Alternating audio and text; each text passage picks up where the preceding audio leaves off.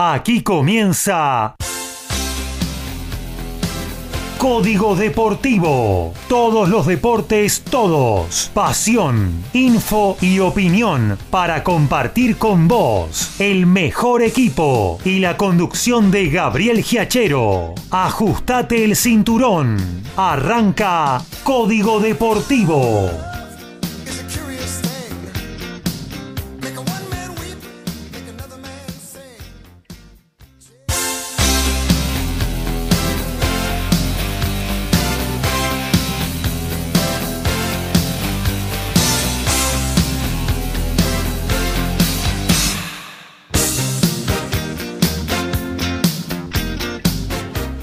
¿Qué tal? ¿Cómo les va? Muy, pero muy buenos días. Aquí estamos arrancando un, nuevo capítulo, ¿eh? un nuevo episodio de Código Deportivo. Vamos a estar haciéndoles compañía con un montón de info, con opinión, con pasión por todos los deportes, hasta las 13 horas en el aire de acá, de www.mgradio.com.ar. Luego vamos a dar estar dando paso a la repetición del muy buen programa ayer del Diario de Turismo con Francisco Simone y un montón de entrevistas a los principales actores del cemento turístico. Y aquí vamos a tener eh, la posibilidad de, bueno, de estar con todos nuestros columnistas habituales. Hoy va a salir eh, Lautaro Miranda desde su casa, pero casi que yendo para el Buenos Aires Long Tennis. Hoy se termina el partido que quedó inconcluso ayer entre Cerúndolo, Francisco y el, el Peque Schwarman. Y luego se juegan las semifinales de la Argentina Open.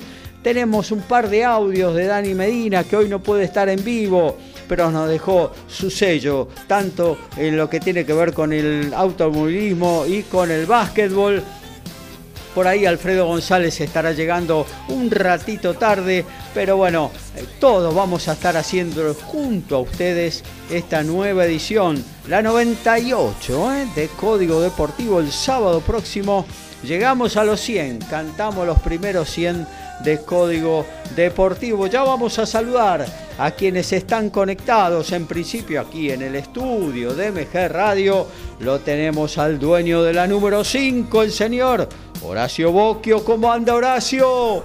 Hola, ¿qué tal Gabriel? Muy buenos días para vos, para los compañeros, para la audiencia de Código Deportivo, con muchísima información, pero además con eh, la gran ansiedad que teníamos por el, comienzo del torneo. Ya hemos tenido cuatro partidos el jueves, cuatro ayer, hoy continúa la fecha con tres más. Lindos partidos hoy, ¿eh? Lindos partidos. Además tenemos eh, el comienzo también del Nacional B, ayer ya tuvo un adelantado, hoy viene el grueso de esta fecha, eh, un torneo también que ha despertado gran expectativa con lo que fue los últimos ascensos del año pasado.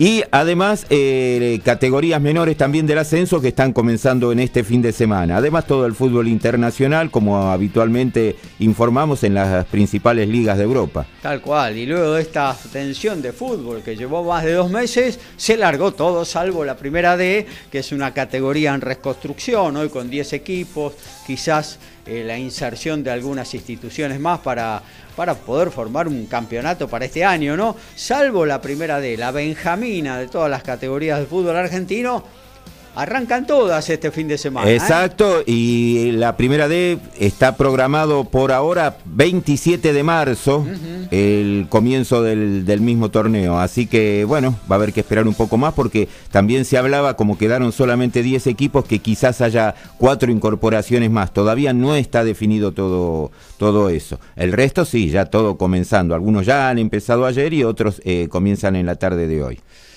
Bueno, nos vamos a la zona de Villa Rafo, ahí lo tenemos conectado desde su hogar al sabiondo de boxeo, a Ricardo Rubén, sí, a doble R Beisa. ¿Cómo anda Ricky? Buen día. A ver, a ver, no te se escucha Ricky. Por ahí está Ricky. Bueno, no tenemos lamentablemente la posibilidad de poder escucharlo a Ricardo Beisa, pero ya se va a estar conectando seguramente, saliendo, volviendo a entrar para poder escuchar las novedades del boxeo. Hoy un día un poquito flaco en cuanto a lo que tiene que ver con eh, con veladas, ¿no? Ahí por la tarde tenemos desde Londres una velada así, ciertamente importante, y luego boxeo nacional eh, sobre, la, sobre la noche, eh, quizás lo mejor esté en el... Gaby. ¡Ay, vamos! ¿Cómo anda? Sí, perfecto. ¿Cómo anda, Ricky? Bien, Gaby, un saludo a todos los compañeros, a la audiencia. Está complicado con el tema del auricular. Se tengo dos auriculares y hay uno que anda y otro que no, y bueno, siempre conecto el que no anda. Ya lo voy a, lo voy a tirar, lo voy a tirar. bueno, si no lo marca, le hace una marquita y sabe cuál es, ¿no? Lo que pasa es que a uno no le anda el micrófono, ese es el, gran ah, problema. Bueno, son todos problemas, hermano. Bueno, te escuché algo que decías, Gaby. Hoy la verdad que es un fin de semana bastante tranquilo dentro del boxeo. ¿eh? muy eh, tranquilo. a, lo, a lo, que viene pasando de, grandes peleas, grandes nombres, hoy es un fin de semana tranquilo, con vamos a tener algo de boxeo nacional, eh, con encima con un título que no se va a poder hacer. Claro. Que era el título latino plata de los de los super gallos. Eh, pero a las 4 de la tarde, por ejemplo, Dazón nos pone una linda cartelera donde vuelve a pelear un ex campeón del mundo como Daniel Jacob, y van a haber dos argentinos, una argentina y un argentino, eh, en la misma arena de Londres. Así que vamos a estar eh, con escasas posibilidades cada, pelea. Con escasas posibilidades esos argentinos, ¿no? Porque la bestia Maciel está, creo, en el fin o cerca del final de su carrera, no sé, la boxeadora, ¿qué, ¿usted qué, qué opina con Guanini? Eh, yo le tengo, le tengo fe a Jorgelina. Eh, esperemos que, pueda hacer una gran pelea. Eh, y aparte, bueno, lo que pasó anoche, justamente en el ámbito local, tenemos a un, nuevo campeón. Tal cual. latino. y lo que pasó en la cartelera de ESPN. Y lo que pasó en Europa, donde hay argentinos que compitieron, que no fueron transmitidos obviamente por, por los canales de aire o de cable común, eh, también tendremos esa información. Y siempre novedades, ¿no? De boxeo que se van generando momento a momento, eh, por ejemplo... Próximas peleas. Próximas peleas o, o tentativas de próximas peleas, en el caso de Canelo Álvarez, parece que se está cerrando ya la primera y la segunda está ahí. Pero bueno, eh, todo eso lo desarrollaremos en su columna, amigo Ricardo Beisa. Ningún problema, Gabriel. Bueno, eh, si usted nos quiere dejar un mensaje, una pregunta, un comentario, lo que sea, lo puede hacer en la página de la radio. Ahí sobre margen derecha tenés la casilla, el mensajero, donde nos podés dejar eh, lo que quieras decirnos también a través de cualquiera de nuestras aplicaciones. Eh, que la verdad se escuchan bárbaro y son absolutamente gratuitas. Eh, también tenés eh, la posibilidad de mandarnos un WhatsApp vía audio, vía texto al 11 70 05 2196 11 70 05 2196 ponemos prueba ¿eh? a esta la 98 de Código Deportivo Medina, González, Boquio, saben de lo que hablan. Beisa, Miranda, Perata, son especialistas. Ellos hacen Código Deportivo.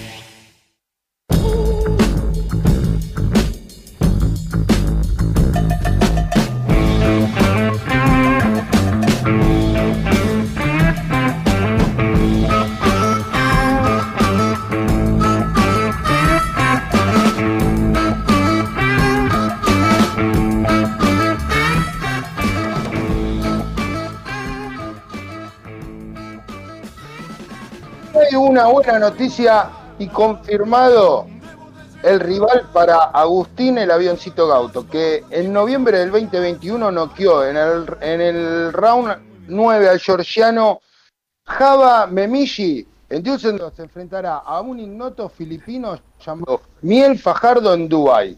Pelea pactada a 8 rounds y en peso super mosca.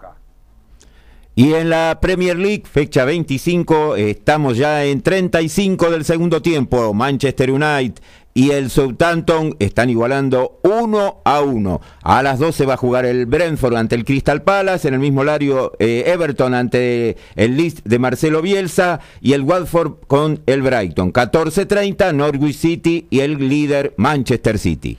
Bueno, y ya que lo tenemos eh, Horacio al aire, lo aprovechamos, nos metemos en lo que tiene que ver con el fútbol también, obviamente la participación de Ricardo Beiza. Eh, bueno, se largó la Copa de la Liga en este apretado calendario que tiene el fútbol del mundo y también obviamente no es exento el argentino a partir de este mundial en una fecha tan rara, ¿no? De mm, mediados, fines de noviembre hasta mediados, fines de diciembre en Qatar 2022. Eh, se comprimió todo, los rebrotes de pandemia atrasaron un par de semanas el comienzo del fútbol eh, argentino de primera división, de la Liga Profesional de Fútbol, y eso hizo que esta primera semana sea a todo fútbol, con tres fechas en una semana de la liga profesional, esta gigantesca de 28 equipos, eh, que hace que obviamente haya partidos prácticamente todos los días. Jueves y viernes hubo fútbol al por mayor. Y bueno, ¿quién mejor que Horacio Bosquio para ponernos en el aire todo lo que tiene que ver con los resultados registrados, Horacio. Y el jueves arrancó en Paraná con Patronato cayendo 1 a 0 ante Argentino Juniors. Qué mal lo veo Patronato. Y está complicado. Viene en una racha adversa y sobre el final eh, ya iban tres minutos de adicional. El juvenil Tiago Núñez marcó, eh, perdón, Tiago Núñez eh, marcó para Argentino Juniors, dejándolo sin nada a los de Delfino, que están bastante complicados, ya arrancan muy bajo en la tabla de promedios. Y eh, en el mismo horario había jugado Sarmiento en Junín, un remozado Sarmiento tuvo varios cambios, le ganó 1 a 0 Atlético Tucumán con un notable gol de Lisandro López y presentó eh, varios jugadores que tuvieron un alto rendimiento, eh, por lo menos en los sectores más flacos que tenía, me parece, el equipo de Junín, no solo en la creación como lo que puede ser Lisandro López, sino la seguridad que le dio Lucas Acosta en su debut en el arco, el ex arquero de Belgrano de Córdoba y Lanús. Eh, la salida y marca que tiene ahora con Gonzalo Bettini también tuvo un muy buen partido. Eh, como marcador central, eh, Manuel Guanini, el ex gimnasia y Newell's Old Boys. Y el uruguayo Federico Anduesa, que viene de a préstamo de Plaza Colonia, que jugó como marcador central por izquierda. Bueno, eran un frontón. Los centrales son altos y sacan directamente, no se complican, no, no, intenta nadie salir jugando, intentan directamente cuando pueden, es dársela a Lisandro, que es el que puede organizar. Y en, la definición eh, hubo un notable pase de Jonathan Torres. Esa, una peinada fabulosa. Y lo dejó en posición eh, de gol, definió en forma magistral. Eh, después salió porque 90 eh, minutos se le va a ser difícil poder jugar, pero mostró su jerarquía. Claro, y mostró su jerarquía, así que bueno, después lo reemplazó Sergio Quiroga, que es el, que puede llegar a conducir también en Sarmiento. Sarmiento que necesita, además de haber ganado, es ganar unos cuantos puntos porque también su situación es bastante compleja. Recordemos que había quedado en realidad como el peor promedio de la categoría, así que va a necesitar en estos 41 partidos que es el total del año y aproximadamente unos 50 puntos como para poder mantenerse. Y después eh, jugó en tercer turno, tuvimos a Central Córdoba en Santiago del Estero con el debutante Barraca Central, eh, un partido que tuvo hasta en algún momento comodidad Central Córdoba de entrada porque empezó ganando, pero después se le complicó cerca del final, eh, se había puesto 2 a 0, descontó Barracas, intentó con todo, pero bueno, se descubrió atrás los cambios que hizo de Paoli, le dejó un, agujero grande en defensa y lo aprovechó Central Córdoba y lo definió. Eh, había mostrado superioridad clara en el primer tiempo, en el segundo ya no tanto. Eh, Renzo López, el uruguayo que había marcado el primer gol, Pablo Argañarás, el segundo y Alejandro Martínez, el, jugador, el ex Aldo Civi de Mar del Plata, Neri Bandiera había marcado para Barracas. Y en el, último partido del jueves, Newell's Old Boys con el tanto de Francisco González le ganó 1 a 0 a Defensa y Justicia. Defensa jugó desde los 20 con un hombre menos por la expulsión de Nazareno Colombo. Así que bueno, buen para, triunfo ahí de Newell, ¿eh? Para Newell es un muy buen triunfo. Eh, se lo veía eufórico a Sanguinetti, que bueno, habían conseguido una victoria ante un rival que difícil. siempre sabemos es muy, muy difícil y que bueno, yo creo que si no, no hubiese sufrido la expulsión tan temprana de Colombo, que le hizo cambiar el esquema a Becasese, hay que ver si. ¿Qué pasaba? Si, claro, iba a ser un partido, me parece muy parejo. Claro. Ayer continuó con un empate en Sarandí, Arsenal igualó 1 a 1 con Rosario Central, Arsenal que también necesita sacar puntos, está un poco más desahogado, pero igual necesita sacar puntos, es un equipo prácticamente nuevo, el que dirige Madelón, eh, lo Mónaco había sacado ventaja y en Central igualó Marco Rubén como siempre. no, ¿no? Y es más, le anularon un gol que quedó hasta bastante dudoso, que podía haber sido el segundo. Así que la cuota está asegurada. Y el, el otro partido que se jugó eh, también en el primer turno fue el de Vélez, que ganó en Liniers 2 a 0 al Civi de Mar del Plata. Lucas Orellano y Lucas Hanson eh, marcaron los goles. Eh, Vélez que bueno, me parece que va a ser un equipo que va a estar peleando arriba, ya eh, más o menos la base la mantiene, son algunos que se le han ido, pero es un equipo bastante completo. Y después tuvimos la igualdad de Godoy Cruz con Tigre. Tigre, Tigre lo tenía prácticamente ya ganado, encima se había quedado con un hombre menos Godoy Cruz, pero bueno, Ferrari, el zaguero central, en una embestida se quedó la defensa de Tigre, tenía tres marcadores centrales, había hecho los cambios Diego Martínez, gente alta y todo, pero bueno, un descuido mal marcado y el, en un rebote, un cabezazo eh, de uno de los jugadores de Godoy Cruz dentro del área lo encontró a Ferrari que consiguió entre varios jugadores empujar la pelota, eh, Marinelli la, la, llegó a tocar, pero bueno. Eh, consiguió la igualdad. había abierto el marcador el lateral volante Lucas Blondel para, para Tigre, un gran gol, agarró como venía saliendo del área. Y bueno, eh, lo de Tigre bastante parejo dentro de lo, lo, que venía mostrando ya en el campeonato y pudo haberse llevado una victoria que hubiese sido realmente muy importante por el, rival, que Godoy Cruz es un equipo que más o menos está formado, que tiene la base fundamentalmente. Eh, me llamó la atención que Badaloni estuvo en el banco, que fue el que prácticamente movió a Godoy Cruz los últimos 15, 20 minutos. Es raro que no, no lo hayan puesto de entrada. Y después a último, eh, el último partido de la fecha fue el de Banfield y San Lorenzo de Almagro, igualaron 0 a 0. Es el primer empate sin goles en lo que va del torneo. Así que no, para Banfield el equipo de Dabove son seis partidos, creo que ya lleva sin perder, pero es más fácil empatar, parece que ganar para el equipo del sur. Un partido chato, con pocas situaciones. ¿no? Y, después que fue principalmente el segundo tiempo, eh, San Lorenzo lo que tiene que es eh, corre todo el partido, mete, presiona en todos los sectores de la cancha, pero no hay mucha llegada. depende mucho de Fernández Mercado, que es quien le puede dar eh, juego al, equipo de, de San Lorenzo, pero el partido en general fue bastante pobre y situaciones de gol casi no hubo. Tal cual. Bueno, hasta acá hicimos los resultados de jueves y viernes. Mira, voy a sumar a Alfredo González también, si se quiere prender a la charla, lo voy a saludar, que ya está eh, conectado Alfredo de Ciudadela. ¿Cómo andás, Alfredo? Buen día. Buen día, muchachos y audiencias. Acá un poquito retrasado, pero con mucha información de rugby y prendiéndome en este momento de todo lo que tiene que ver con el fútbol.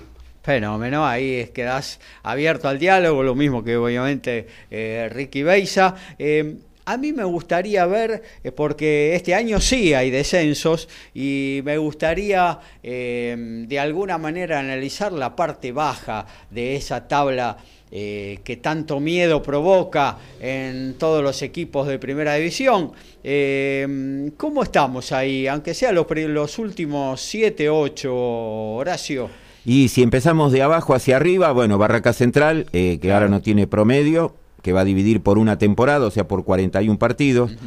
Patronato, que está dividiendo así por tres temporadas, eh, tiene 0,952, tiene 60 puntos acumulados en 63 partidos.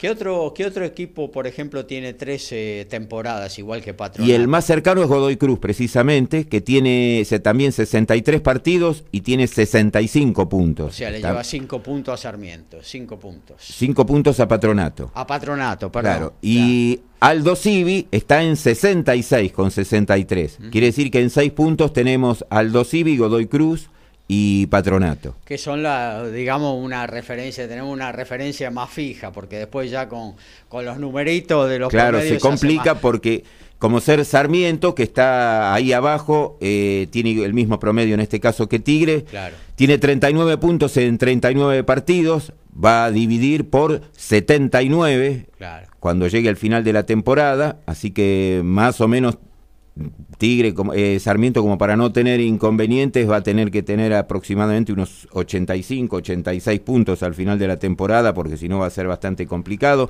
Eso le estaba dando aproximadamente 1.120, algo así. Por ejemplo, Sarmiento, que va a la par de Platense. ¿Platense cuántos puntos tiene? Bueno, Platense como ser tiene en 38 partidos, ya que todavía no, no ha debutado, tiene 45 puntos. O sea que le lleva un seis puntitos más lo que pueda conseguir. Claro, le había sacado nueve al final de, la temporada. Es una ventaja bastante importante. Después eh, tenemos el caso de Arsenal, que también ya ha jugado y ahora llegó a 69 con el empate, y él que consiguió un triunfo eh, que lo ha sacado, lo ha alejado bastante de la zona esta, es Central Córdoba de Santiago del Estero, que con los 63 eh, partidos jugados ahora llegó a 72 puntos. Ah, bueno, está, más aliviado. Ahí sí está más aliviado por ahora. Lo que pasa son 41 partidos, ¿no? Que jugar. Eh. Claro, porque eh, tenemos que recordar que son 14 de la Copa de Liga más 27 del torneo largo. Claro, es, es una banda de partidos que esto de decir 12 estás aliviado se puede empezar a dibujar si van a hacer una serie de, derrotas consecutivas. y aparte que no es lo mismo eh, los porcentajes que van moviéndose de uno y otro, porque unos van a dividir por una temporada y otros que dividen por dos y otros por tres. Entonces se mezclan todos ahí abajo y es un poco ya más difícil. Eh, poder decir, el que está con tres temporadas eh, dividiendo, se le hace un poco más difícil el, el, poder mantener la categoría si pierde varios partidos, porque el que divide por una temporada dos o tres victorias enseguida lo, lo, manda a un promedio elevadísimo. Claro, por eso te preguntaba lo de las tres temporadas, ¿no? Que son los que, equipos que ya... Y son los que más complicados están. Claro, y los que ya hace rato que están en primera división, porque entre ellos se pueden ir eh, orejeando, ¿no? Y viendo los puntajes ya en forma directa, obviamente que después ya sobre el final, eh, en las últimas fechas, también entran a correr lo de una o dos temporadas pero en principio te tenés que fijar en, los que tienen los mismos eh, partidos que vos, la misma cantidad de partidos que vos, ¿no? Sí, son dos descensos este, en este campeonato. Son dos descensos, exacto. Hoy estarían Patronato y Barraca Central, bueno, que no claro. perdió la Claro, si lo tomamos, eh, si eliminamos a Tigre y a Barraca Central, en realidad los dos últimos promedios son Patronato y Sarmiento. Claro. Bárbaro. Claro. Y eh, además de, estos que nombramos, hay varios complicados. Yo creo que hasta Atlético Tucumán o Huracán, que tienen hoy 62 o 63 puntos, eh, perdón, eh, tienen 72 o 72 puntos, o 73 puntos son los que más o menos están peleando. Hasta eso podemos decir que van a estar peleando el descenso. Y se podría tomar como referencia, sí, más o menos hacer un corte en cuatro partidos de diferencia, como ser entre Patronato y Atlético Tucumán, o esos 12 puntos serían eh, cuatro partidos. Pero bueno, vamos a ver qué es lo que ocurre de acá al final de, este torneo y ahí sí que van a empezar a orejearse cuando empiece a final de mayo el torneo largo, ¿no? Claro, creo, que ahí, ahí se va a empezar a ver eh, ya con más preocupación y con más presión lo que tiene que ver con la tabla de promedios. Eh, y con más presión también eh, los equipos que están en la parte baja de la tabla de promedios eh, uno a veces dice, y bueno, son nueve puntos, son seis puntos, no, estás ahí, son dos partidos, pero los que están abajo les cuesta ganar a veces dos o tres partidos consecutivos porque obviamente por algo están en esa situación, ¿no? Eh, así que eh, es realmente apasionante, pero bueno, esa lucha y estar involucrado en esa parte de la tabla eh, es realmente muy estresante para todos, planteles y hinchas, ¿no? Porque no jugás solo eh, el partido de tu equipo, sino jugás dos o tres partidos más, ¿no? buscando de que los que están peleando con vos no sumen puntos. Y a eso le tenemos que agregar que el que termine salvándose, pero por muy poquito, si llega a tener eh, una campaña mala, pero se salvó por algunas, algunas décimas, el inconveniente lo puede tener el año que viene. Claro. Porque el año que viene van a ser cuatro los descensos. Claro, sí, sí, sí. Sí, sí, sí. Ese, eh, el año que viene va a ser un cuello de botella realmente. Eh, con lo que tiene que ver con, con el descenso, ¿no? va a estar bravo, cuatro descensos. Eh, pero bueno, hay que hacerlo, en algún momento hay que hacerlo, eh, porque no es una vergüenza esta, este, lo mismo que es una una vergüenza mucho mayor lo de la Primera Nacional, ¿no?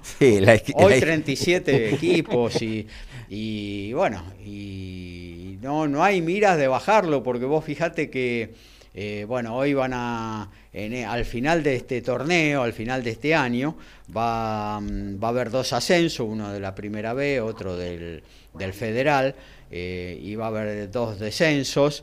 Eh, dos ascensos de la primera nacional, dos descensos de la primera, o sea, se va a mantener. Y lo mismo va a ser, o sea, no hay miras de bajarlo. No, el único que va a reducir es el Federal A, porque después tenemos B Metropolitana con un ascenso directo y eh, tenemos... La B Metro puede tener eh, más equipos también, porque si descienden dos equipos de directamente afiliados van a ir... Eh, claro, porque puede llegar a ser que se dé que sean dos afiliados directos o dos indirectos, o uno y uno. Así que eso va a ir directamente por puntos, porque esta aclaración se, la, hago porque ya ha pasado distintos tipos de, modificaciones, donde tenían que ser uno y uno, o donde tenían que ser eh, directamente como viniese. El, que, el que se, tenía menos eh, promedio en ese momento descendía. Bueno, ahora va a ser por puntos. Así que si son dos equipos eh, del área metropolitana, descienden, si son los que menos puntos tienen. Así mismo si llegan a ser de los indirectamente afiliados. ¿Cuál es la intención de tantos equipos del Nacional B compitiendo? Si vos en realidad la, sacás eh, la calidad eh, jugando con mucho menos equipos. Todos decimos que en primera sobran cuatro o cinco equipos que por ahí deberían estar en, otra categoría. No entiendo la lógica de eso.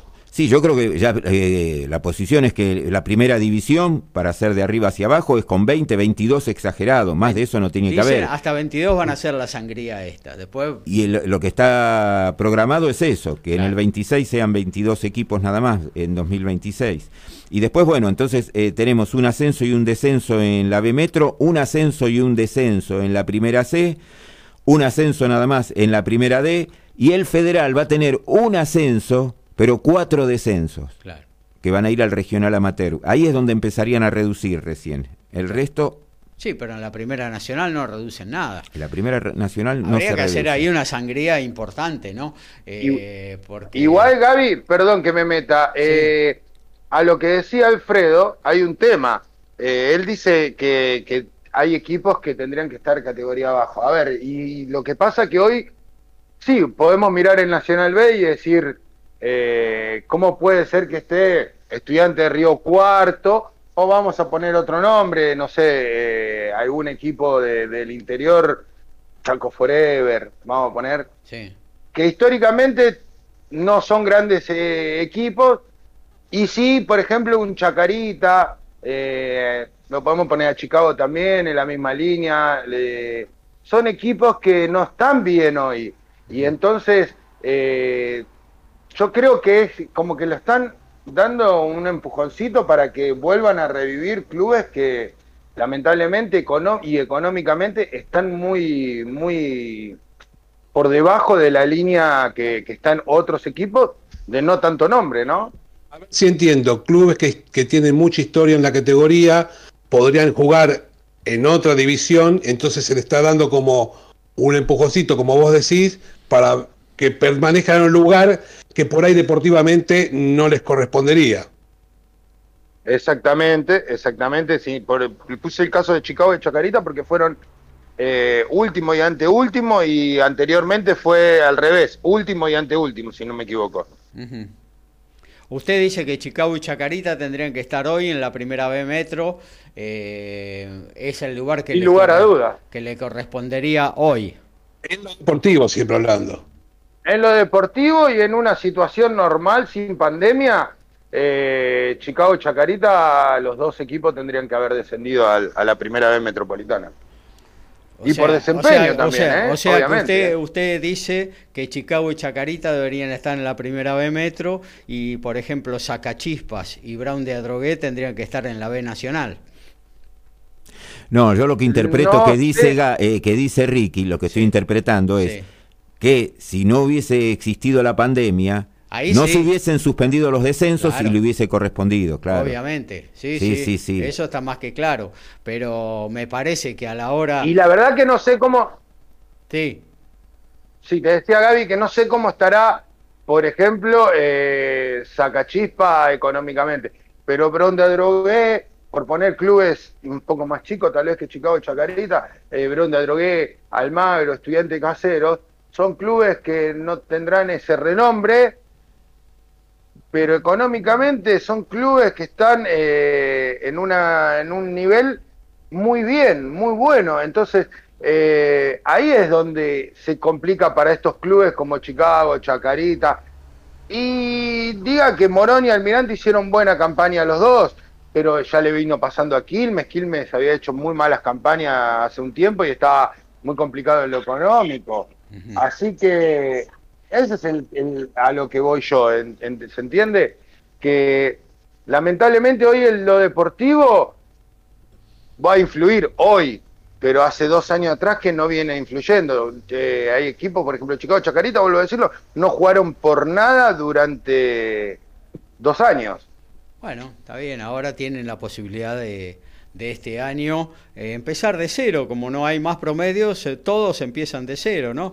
Eh, y bueno, estos dos años de pandemia provocó también un poquito esto de que la B Nacional se haya inflado tanto de, equipos, ¿no? Porque se eliminaron descensos, hubo, los ascensos seguían como de costumbre, y bueno, así terminó este, este mamarracho de, de, de 37 equipos en el torneo, ¿no? Claro, lo que ocurre es que en las demás ligas no se no pasó lo que pasó en Argentina. Claro. cuando se pudo reanudar, se jugaron como estaba. Descenso. Claro. Ah, había descenso, descenso. claro. Entonces acá eh, fue todo eh, totalmente desprolijo porque no solo en, el en la parte de descenso, hay que recordar que en primera división se empezó a jugar la primera fecha incompleta de una copa que después no corrió más. Claro, sí, sí, sí, sí. sí. El famoso partido River Atlético Tucumán que no se había jugado y que después para la clasificación de las copas estaba la posibilidad de que Atlético Tucumán pudiese eh, clasificar porque al final, si como se tomaban las tablas generales, tenía un partido menos. Claro.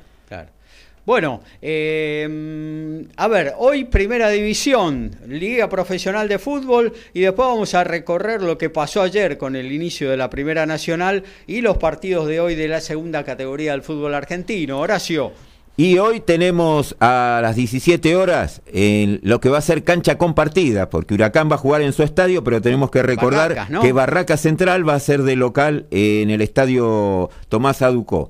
Bueno, Huracán recibe a Lanús, 17 horas, un partido que, que, promete, por lo que más o menos habían cerrado el, último año. Y Lanús se ha incorporado bien, ¿eh? con un par de... Lanús siempre está ahí. Siempre está ahí. Amaga, después se queda, pero está siempre peleando arriba.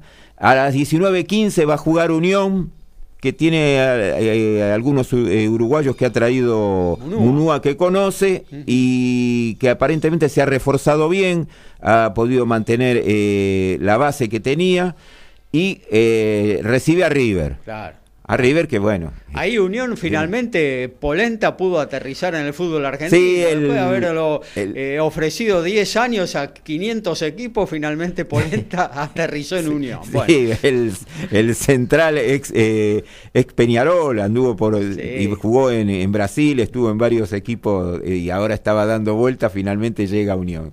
21 a 30, bueno, no hace falta agregar mucho con River, ¿no? Creo que es el, que candidato. es el que como que arranca eh, con una cierta ventaja con el con relación al resto. Y a las 21 a 30 mundo.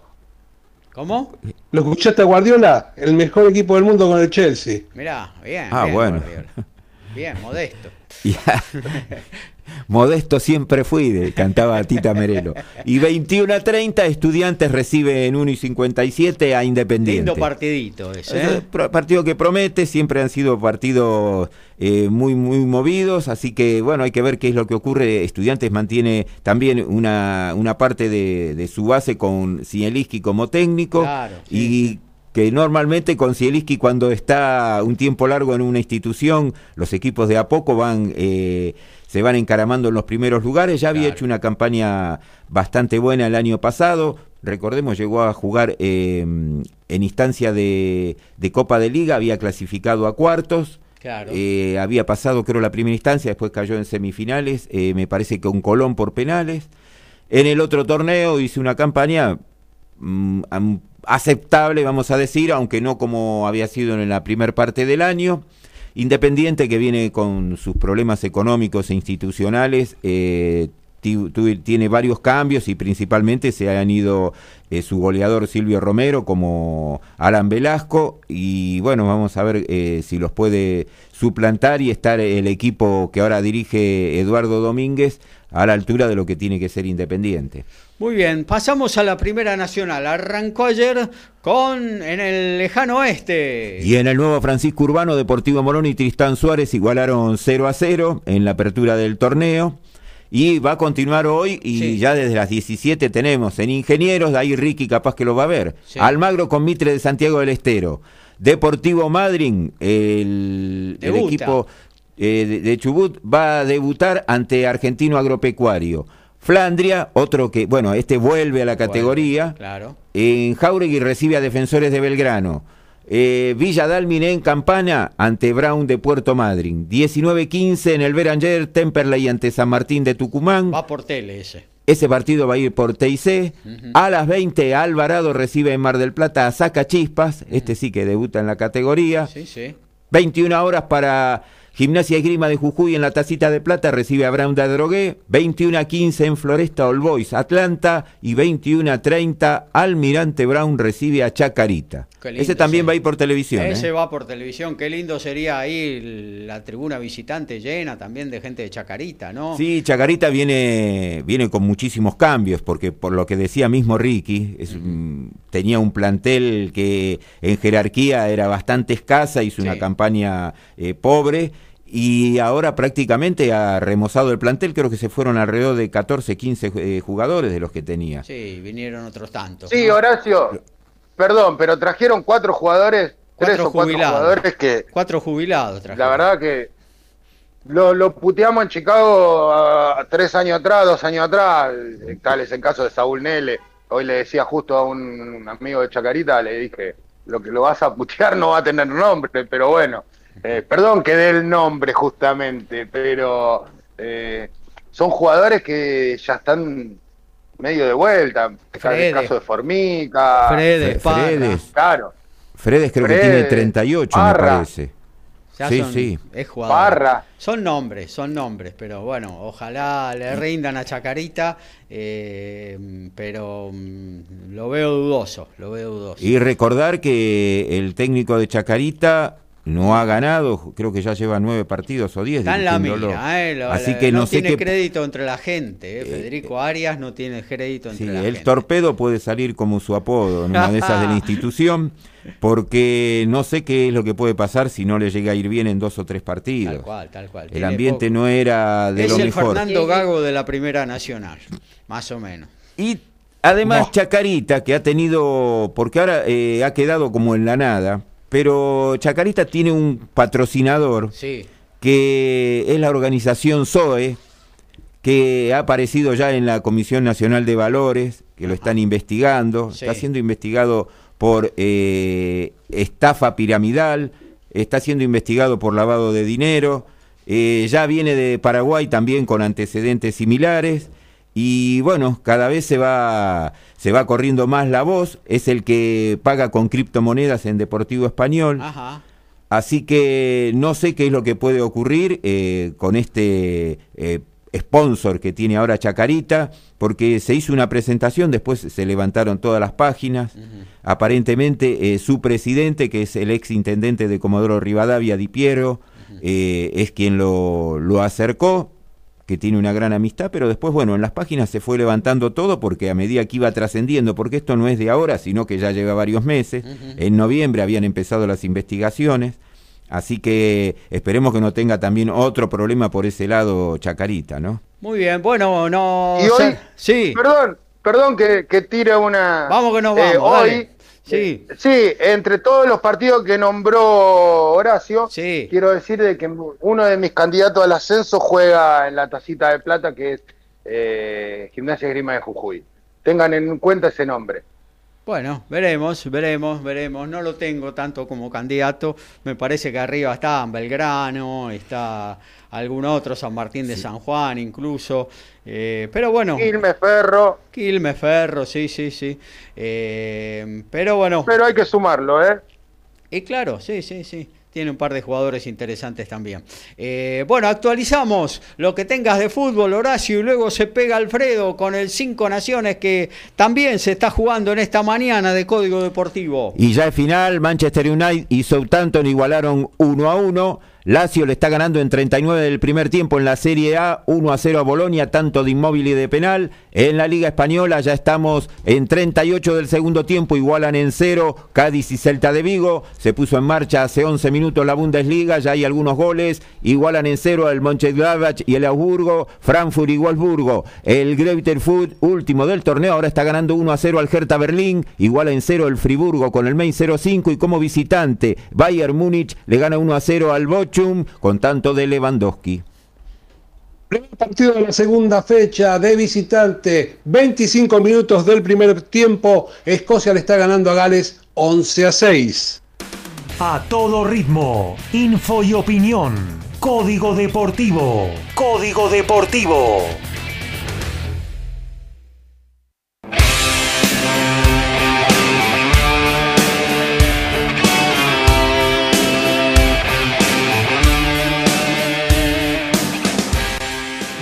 Durante 20 años y se desempeñó como árbitro muy destacado de la urba. Ignacio Iparraguirre murió a los 49 años de edad el miércoles pasado. Formaba parte del cuerpo de capacitación de árbitros de la urba y tenía una gran vocación docente. Era coordinador de las infantiles de San Martín. Las condolencias para la familia y sus amigos. Unificación firmada, sin fecha y lugar todavía pero es seguro que Shakur Stevenson y Oscar Valdés estamparon su rúbrica para que sea uno solo el campeón superpluma de la CMB y del OMB.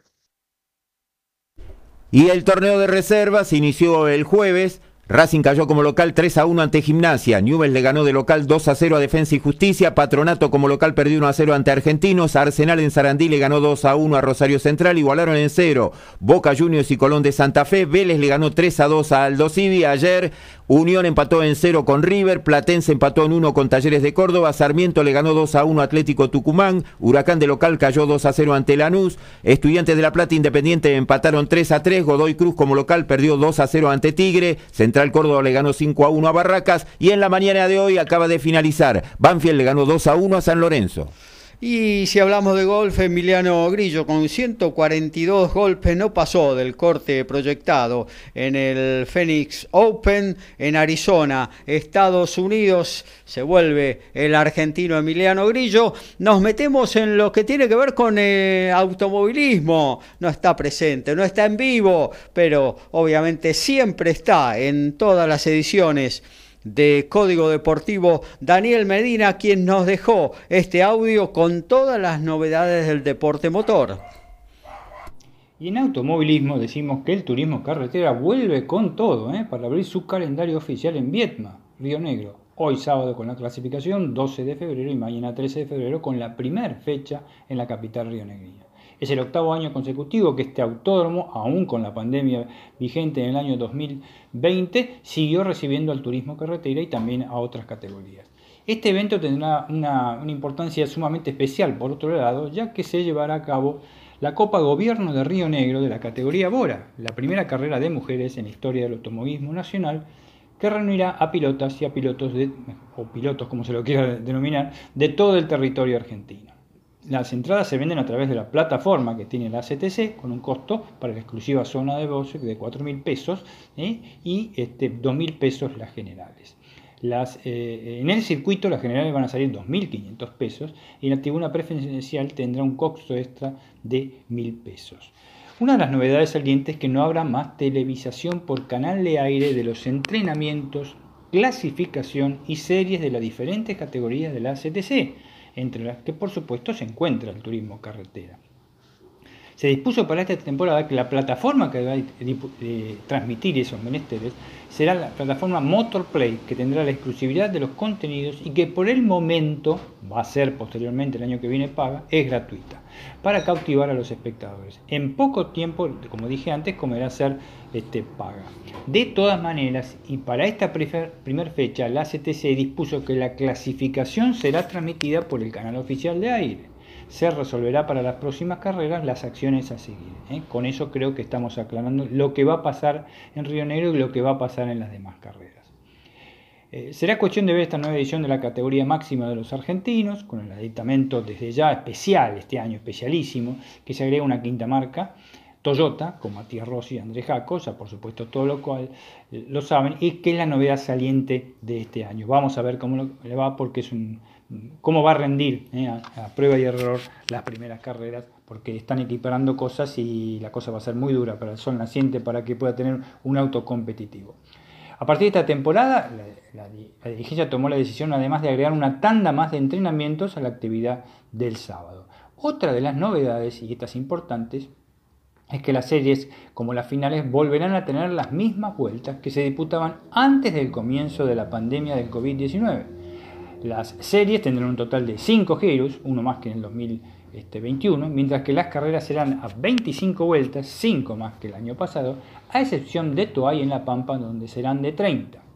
El tiempo límite será siendo de 50 minutos y si al momento de cumplirse la totalidad de giros está el auto de seguridad, ojo con esta información, en la pista, se podrán agregar un máximo de 3 vueltas o hasta cumplir una vuelta de velocidad pura. Eso lo decide este, como máximo de tres vueltas. Una vuelta al comisariato de este, eh, la ACTC, cosa que va a tratar de que sea rápida. Los cronogramas, hoy sábado la clasificación de turismo carretera, en sus cuatro cuartos, en donde intervienen todos los autos, 50 autos ahí inscritos para largar, serán de 4 y 10 de la tarde a 5 menos 10 también de la tarde. Y mañana, domingo 13 de febrero, las series a las 9.55, 10 y 20 y 10.45 las tres series de clasificación y la final 13 y 20 a 14 y 10, ¿eh? final de TC, 25 vueltas o 50 minutos.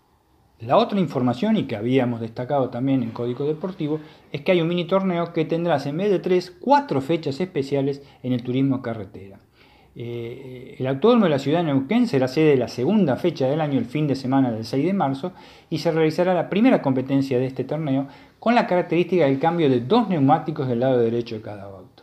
Luego, en el Toay de la provincia de La Pampa se disputará una carrera similar a la anterior con cambio de las dos ruedas ubicadas del lado derecho será hasta la cuarta fecha de la etapa regular del año 2022 y la segunda del torneo especial. En Villicún, que será una carrera de largo aliento, se podrá hacer cambio de neumáticos y recarga de combustible. No está aclarado el comunicado, sería la cita el 7 de agosto la fecha. Y por último, en el autónomo de la ciudad de Rafaela, el autónomo más rápido de la República Argentina, habrá una competencia con premio especial, pero sin cambios técnicos. Esta cita aún no tiene una pieza este, oficial ¿eh? asignada en el rompecabezas de competencia del año, pero del año, perdón, pero pronto se revelará. Recordamos que estamos hablando del mini torneo para agregar un décimo sexto al ganador, un décimo sexto lugar en la Copa de Oro. Y tanto va el canto de la fuente, lo habíamos comentado muchísimo de hace tres programas en el Código Deportivo, está confirmado el Super TC 2000, cambia de dueños. ¿eh? Además del cambio de autoridades, se confirmó también la postergación del inicio del campeonato. Eh, la firma Autosports, a cargo de hasta hoy, hasta hoy del Super TC 2000 y sus categorías anexas, pasó del comando deportivo de, toda su división a manos del grupo que lideran los hermanos Alejandro y Diego Levi, ¿eh? que son los que actualmente tienen a cargo la Top Race, las carreras de Top Race, y Rally Rallycross, que se desarrollan generalmente en el autódromo eh, de la ciudad de Buenos Aires. El comunicado de prensa, la firma nueva, que se llama este, Tango Sports eh, Team, eh, se hará cargo de la gestión de la, empresa a partir del día de, ayer y contará, y contará así, lo, lo, requiera, con la colaboración de las actuales autoridades para este, hacer un traspaso más coordinado. Desde ya el Super TC 2000, a raíz de esto, posterga el inicio del torneo, porque horas después de confirmada esta situación de la venta del paquete accionario, que rige al la categoría, la segunda en importancia en la República Argentina, el, certamen no va a comenzar hasta el día 20, este, que comenzaba, perdón, el día 20 de febrero en Alta Gracia, se retrasa el comienzo hasta el 13 de marzo en el autódromo Juan Manuel Fangio de la ciudad de Rosario, según lo dice un comunicado de prensa oficial ya del nuevo paquete accionario. Comienza así una nueva etapa con la llegada de nuevas autoridades en busca de recuperar el potencial de una categoría que eh, es muy importante. También quieren relanzar el TC2000 y la Fórmula 2.0. La última, la última gran novedad es que el Super TC2000 puede llamarse nuevamente TC2000. Le gusta la historia a Alejandro Levy, que es uno de los presidentes de, de la nueva entidad, y veremos si existe la buena voluntad para volver a las bases en cuanto al nombre. Para nosotros, para los nuevos propietarios, el Super TC2000 es TC2000. Muy bien, hasta ahí lo que tenía que ver con todo el automovilismo. El agradecimiento a Daniel Medina por el audio. Actualizamos fútbol. También cinco naciones en la 98 de Código Deportivo. Y hay gol del Bochum. El belga Christopher Angui Algel para el equipo del Bochum. Ahora igual a uno a uno con el líder Bayern Múnich. Continúa ganando 1 a 0 el Greuther con el Hertha de Berlín y el resto de la fecha está 0 a 0 en la Liga Española, ya a punto de terminar 0 a 0 también Cádiz y Celta de Vigo. Y bajo una intensa lluvia en Cardiff sigue ganando Escocia de visitante 14 a 9. Básquet, rugby, fútbol, tenis, boxeo, deporte motor y más. Código Deportivo.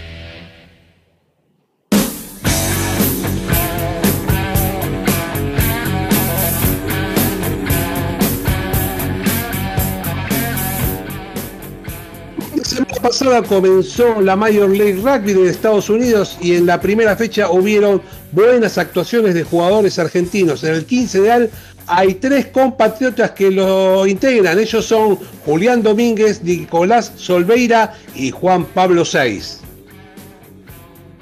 Y como dijo Gaby en la presentación sobre Canelo Álvarez, reportes de ESPN indican que Saúl Canelo Álvarez justamente habría aceptado la oferta de Matchroom para enfrentar a Dimitri Vivol. La cifra sería de nada más ni nada menos 85 millones de dólares. Y la primera fecha de la apertura de la B Metropolitana, 17 horas hoy. Deportivo Merlo recibe a Casuso, Villa San Carlos en Berizo ante Cañuelas, La Guayurquiza en Lincha ante Comunicaciones, Doc Sur recibe a Los Andes, Deportivo Armenio y Tuzaingó San Miguel Fénix. Mañana se completa 17 horas con Defensores Unidos JJ Turquiza y 19-15 Talleres en Escalada ante Argentino de Quilmes. Queda libre en esta fecha Colegiales. Primero fue el Córdoba Open, ahora es el Argentina Open, dos muy buenos torneos de ATP 250 que se desarrollan en la Argentina, importantísimos para todos los jugadores de esta región y fundamentalmente para los nuestros. Eh, bueno, hoy habrá tiempo de semifinales, primero habrá que eh, terminar un partido que quedó inconcluso ayer. De todo eso nos va a hablar nuestro especialista en la materia, el que tenemos en línea, el señor Lautaro Miranda. ¿Cómo andás, Lauti? Hola Gaby, buen día para vos, para todos los compañeros. Así es, hoy primero cuarto de final y después semifinales en el Argentina Open porque en la jornada de ayer no se llegó a completar Eh, el partido que restaba, el último del día, entre Diego Schwarman y Francisco Cerúndolo, igualaban 1 a 1 en el tercer set cuando hizo acto de aparición la lluvia. Después de unos 10 minutos aproximadamente, volvieron a la cancha, apenas pudieron jugar 3 puntos y el árbitro finalmente decidió suspender la jornada. La verdad, una pena para quienes estaban presenciando el encuentro porque era muy bueno, estaba realmente muy atractivo el partido, por supuesto, dos argentinos, la reedición de la final del año pasado y bueno, lamentablemente para los espectadores la entrada de ayer no es válida para hoy, así que se quedarán con las ganas de ver el final del partido. Pero déjame decirte que ya tenemos un semifinalista argentino garantizado, ¿eh? Claro. Porque ayer en primer turno Federico Del Boni superó a Fabio Fognini, fue 6-4, 6-4, para un Federico que volverá a jugar semis de Buenos Aires tras cuatro años y que ayer le pregunté en conferencia de prensa y me dijo que sería muy, pero muy lindo poder jugar una final de Buenos Aires, eh, que bueno, es por supuesto el torneo que todos los tenistas argentinos sueñan con ganar algún día. Bueno, Federico tiene la posibilidad del día de hoy. No será nada fácil, déjame decirte Gaby, porque enfrentará al número 8 del mundo, Casper Ruud, que ayer superó a Federico Coria. Muy lindo partido, te digo también el de Casper Ruud y Federico Coria. Pero bueno, el 8 del mundo eh, está firme, no perdió sets en el torneo, está en semifinales y por supuesto es el gran candidato, sobre todo por juego también, eh, porque viene jugando muy pero muy bien. Pero eh, el nivel está muy alto este año.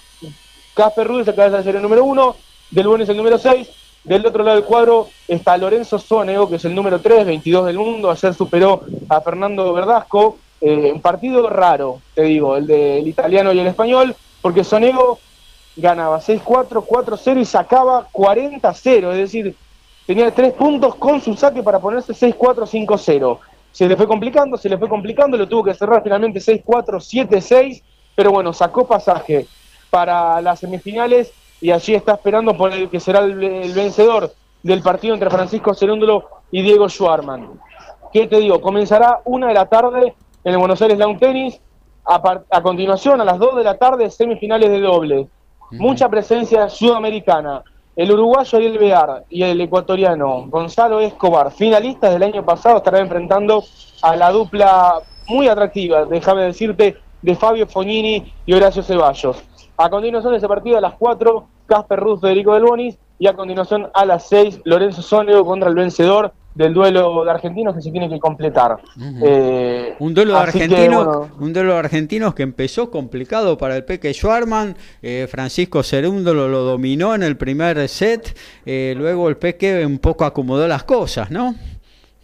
Sí, marchaba 3 1 arriba, déjame decirte, el Peque, pero de repente Francisco sacó su mejor tenis, ganó 5 juegos consecutivos, se llevó 6-3 el primer parcial y, y, bueno, por supuesto el público decía, bueno, habrá alguna sorpresa acá, pero bueno, eh, rápidamente ya en el segundo parcial Diego acomodó un poco las cosas, se lo llevó por 6-2 y, bueno, empezaron el tercer set, de pronto de movida, quiebre de Cerúndolo, el Peque igualmente logró quebrar en el juego siguiente y ahí fue justamente cuando se interrumpió el partido. Eh, pero está realmente muy, muy atractivo al término de código deportivo, por supuesto, por la pantalla del Teis Sport lo podrán ver eh, y bueno, la verdad, jornada muy, muy linda. Sobre todo para aquellas personas que compraron entrada para las semifinales, te digo, porque de Yapa ligaron un tercer set entre Cerúndolo y el Peque Schwarman. Así que imagínate si la entrada cobra un valor especial. Tal cual. Eh, sí, déjame decirte, Gaby,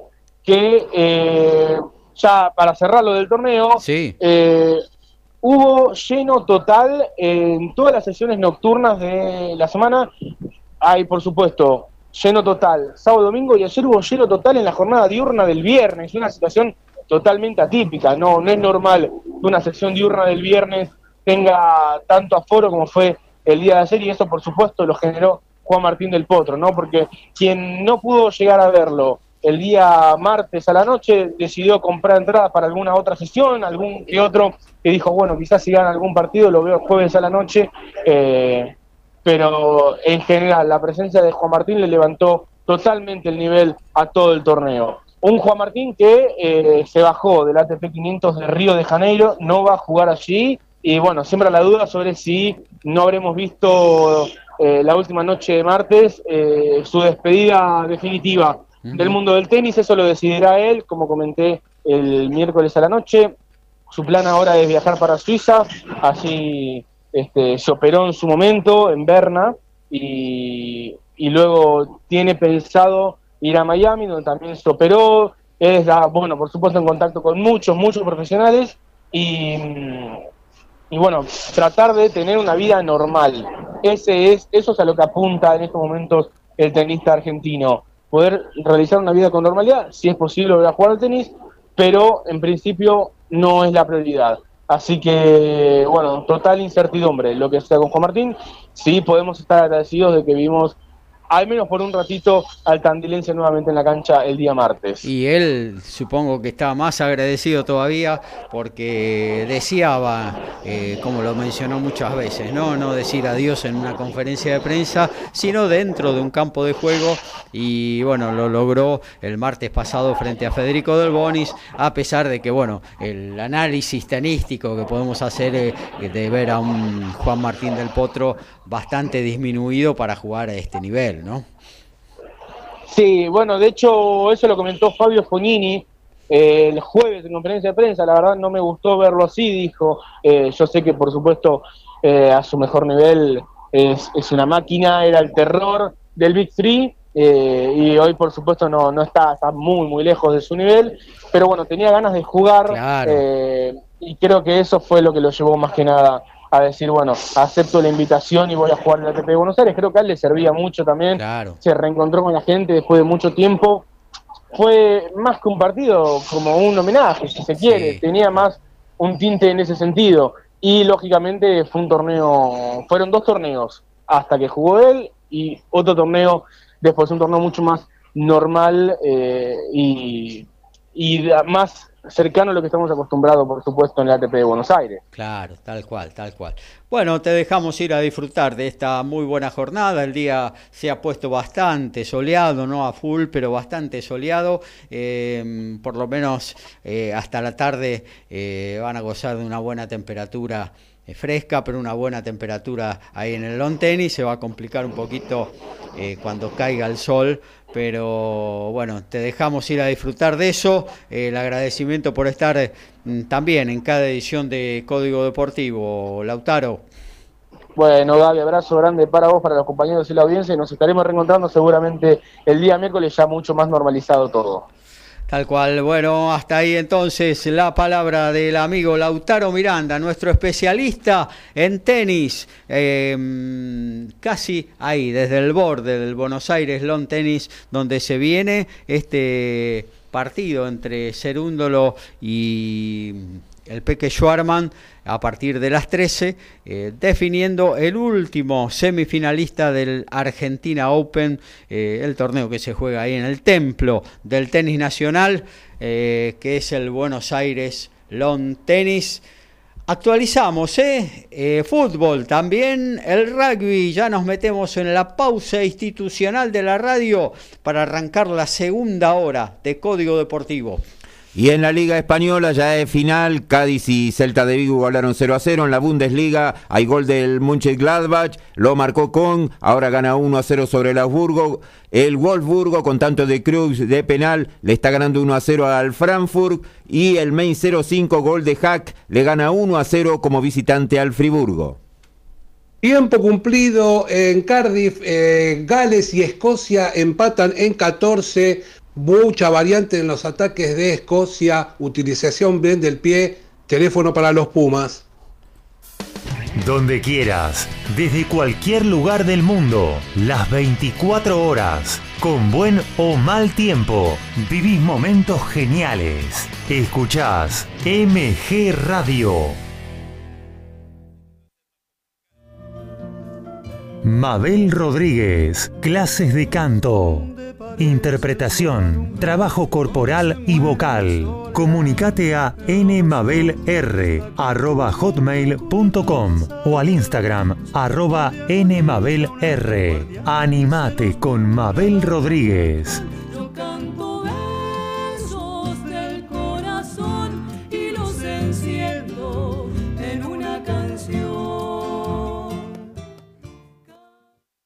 Hacer radio es posible en MG, el precio más bajo del mercado y un mes gratis. Haces el programa en el estudio o en tu casa. Comunicate a info.mgradio.com.ar o a nuestras redes sociales. MG Radio te va a sorprender.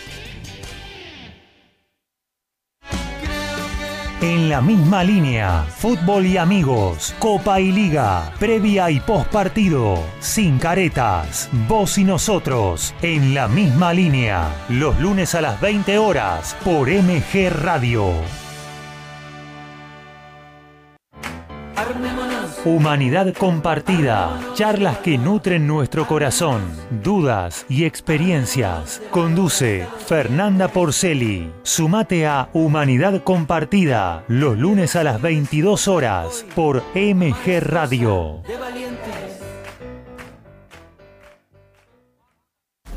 Es un gran momento para despertar tu conciencia y luz interior. No te pierdas a Noraga y Despertares los miércoles a las 14 horas por MG Radio.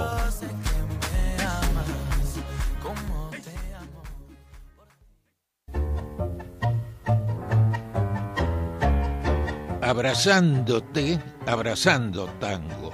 Programa de nuestra cultura popular Idea y conducción, Enrique Madrid. espero los jueves a las 20 horas por MG Radio.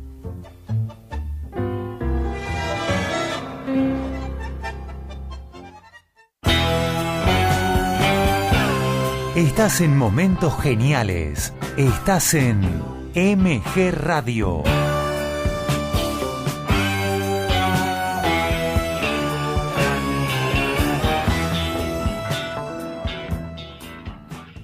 12 horas, 6 minutos. Aquí estamos de vuelta. Segundo tiempo de Código Deportivo.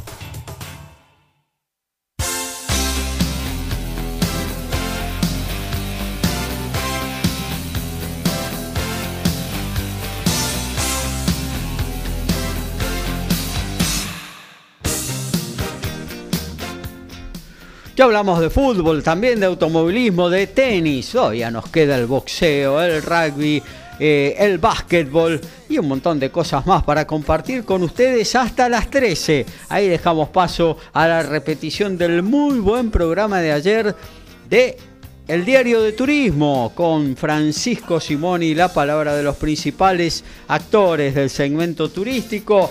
Eh, cortamos, ¿eh? hacemos otro separador y luego ya nos metemos en la próxima columna. Primero el Noti Deportes y luego la próxima columna de este código deportivo que está llegando a 100. ¿eh? El próximo sábado cantamos el centenar. Hoy hacemos la 98 de nuestro envío.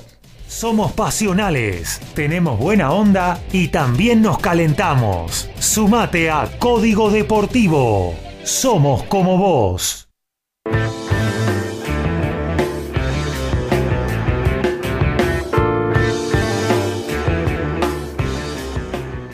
Después de seis partidos, Miotti vuelve a aparecer en la convocatoria de Glasgow. El formado en Tucumán Lawn Tennis será suplente este fin de semana cuando enfrente a Munster por la United. Ereto lo va a acompañar también en el banco, pero Sebastián Gaseliere va a ser titular. En la velada de ESPN de anoche, en duelo azteca, el chispa Cristian Medina mandó a dormir literalmente a Ángel Avilés en el sexto asalto, logrando un recorrido de 10 triunfos consecutivos.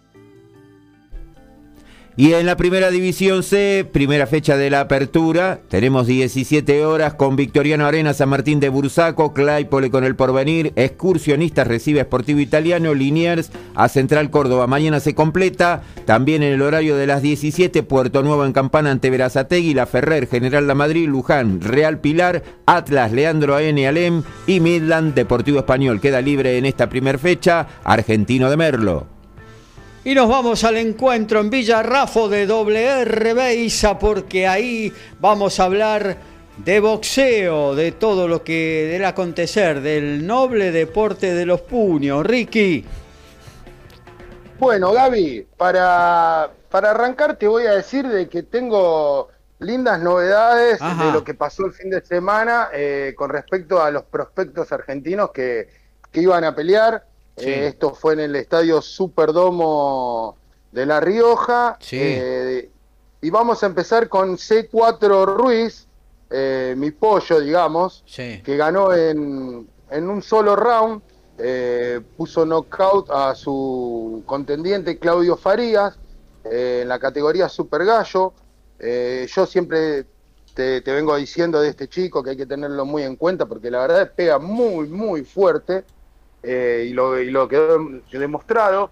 Yo lo dije el otro día, el día que se presentó en el Luna Park, como que se, se obnubiló por, la, por el estadio, por el marco, por la importancia que tenía, creo, y, le jugó una mala pasada en donde no pudo soltar bien sus golpes. Obviamente ganó muy clara esa vez, eh, pero no, no fue knockout como nos tienen acostumbrado en todas las peleas, ¿no? Claro. Eh, otro que, ganó muy bien también fue en el primer asalto también y por nocaut, quedándose con el título latino plata de los supermedianos del CMB, eh, Pablo Corso, eh, el Pac-Man, que llega a un récord de 9-0 con 9 knockouts, le ganó al brasileño Claudio Mar dos Santos eh, como semifondo de la cartelera. Y como fondo Ángel, José Ángel Sansón Rosa, que también tiene un récord inmaculado de 12, pero con 10 knockouts, eh, le ganó a Paulo Gandino y así eh, logró tener el título latino super ligero del CMB.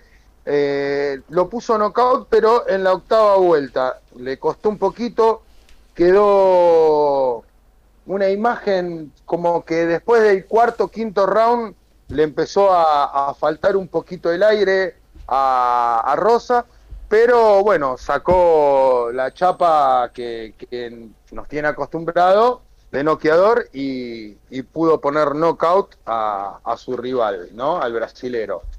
Así que eso con lo que pasó eh, en el fin de semana en lo nacional, yo lo quería remarcar porque son tres muy buenos prospectos a los cuales yo los pongo siempre eh, en importancia. Porque, por ejemplo, te voy a decir, Gaby, que hoy eh, hay dos boxeadores eh, que van a ir por, por títulos en carteleras importantes, títulos, uno va por un título regional de la IVA, que es Hernán el Picante Pérez, que va a enfrentar al letón Rales Vilcanos. Esto va a ser en, Letonia justamente, por el cetro vacante supermedio de la, de la IVA, cartelera de LK Night, una promotora local, eh, pero no va a tener televisión. Eh, y otro es Hernán, el, eh, perdón, es el guapo Jonathan Godoy, que va a subir en Massachusetts frente al estadounidense Jonathan De Pina, que también va a ir sin televisación para Argentina Así que le deseamos suerte, yo creo que van los dos como, como probadores, digamos, ¿no? Eh, ¿no? No van a exponer nada. Eh, yo creo que no les conviene tampoco esta pelea, salvo en lo económico, pero bueno, los boxeadores deben hacer su, su sueldito también, trabajan, Trabajan de eh, eso, trabajan de eso exactamente. Yo hay veces que eh, digo que cuando el récord es negativo, una pelea en el exterior eh, significa mucho dinero para, para, el bolsillo de cada uno, ¿no? Tal cual, tal cual. Y está bueno lo que... Así que bueno, ayer, Gaby... Eh, perdón, Enrique, está bueno lo que nombraste de esos tres noqueadores del, del fin de semana pasado, porque las proyecciones de cualquier tipo de, de, púgil, y obviamente uno se centra en lo nacional, eh, tiene que ver con sus posibilidades eh, el hecho de pegar fuerte. Hoy en el concierto internacional si sos un muy buen boxeador, pero no tenés pegada, es muy difícil no insertarse, ganar. Porque uno ve, por ejemplo, eh, las eh, veladas por ESPN y está el que ahora no me acuerdo el nombre, pero el, eh, el que es jurado, que está con los muchachos de ESPN, que es jurado del Consejo Mundial de Boxeo. Sí, me sale Bermúdez, pero no es Bermúdez. Bueno, él, él siempre dice, cómo los compañeros le preguntan, ¿cómo se puntúa eh, o cuáles son las instrucciones para puntuar un eh, round de boxeo. Y él siempre dice, los golpes de poder son los que inclinan la balanza. Con lo cual, si vos dominaste todo un round, pero el que está enfrente pega duro y te desestabiliza con un golpe, eh, el, round se lo dan ganado al, pegador. por eso los boxeadores con con poco poder en sus puños, eh, no están en el concierto internacional en las grandes ligas, te, pueden, te pueden complicar una pelea o no, pero no están en las grandes ligas. Entonces, estos tres chicos que sí pegan duro, eh, bueno, hay que cuidarlos, hay que ir llevándolos de poco y en algún momento eh, darles alguna posibilidad concreta de, de, que demuestren sus, sus aptitudes, ¿no?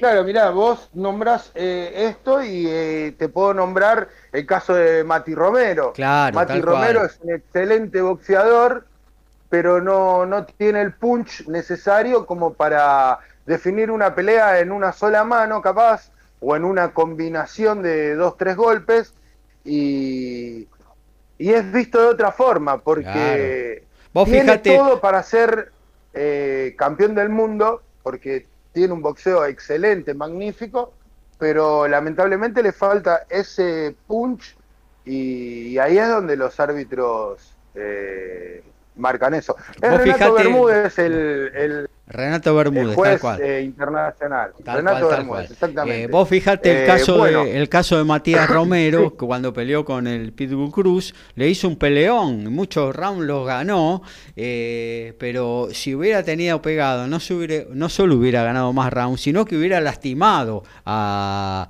el Pitbull Cruz. y, seguramente este no hubiera avanzado tanto. entran, entran a jugar un montón de otros factores, ¿no? Eh, pero la pegada hoy... Sí, estamos hablando también de...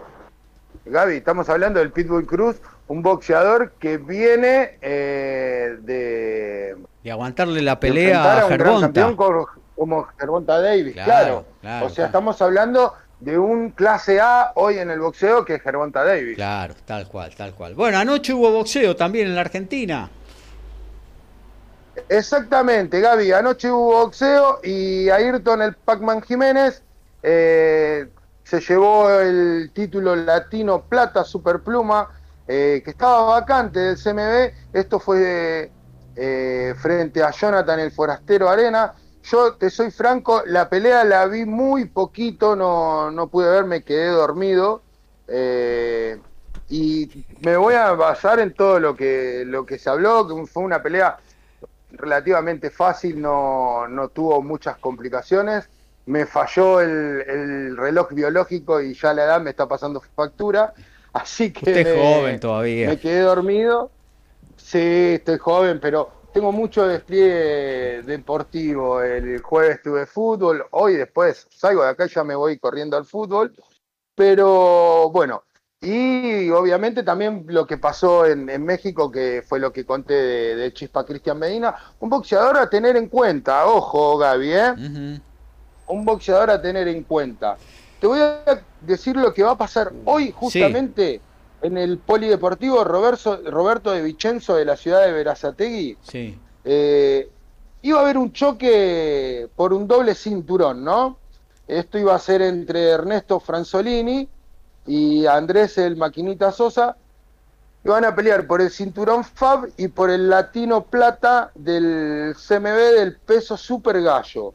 Franzolini acusó una, una lesión en su pierna y sobre la hora se bajó. Lo va a reemplazar eh, Mauro Barrios, que es hijo de Rodrigo La Hiena Barrios, eh, y es pupilo de Látigo Koji. Ah, mira. Eh, para tener en cuenta esta pelea, yo creo que es Andrés el Maquinita Sosa es un boxeador que me gusta mucho y, y la verdad que yo le, pondría un, fichino hoy para ver esa pelea porque es muy interesante. ¿Sabe que en, eh, esa, en esa velada también hay otra pelea atractiva? Se trata del uruguayo Víctor Rodríguez, ¿no?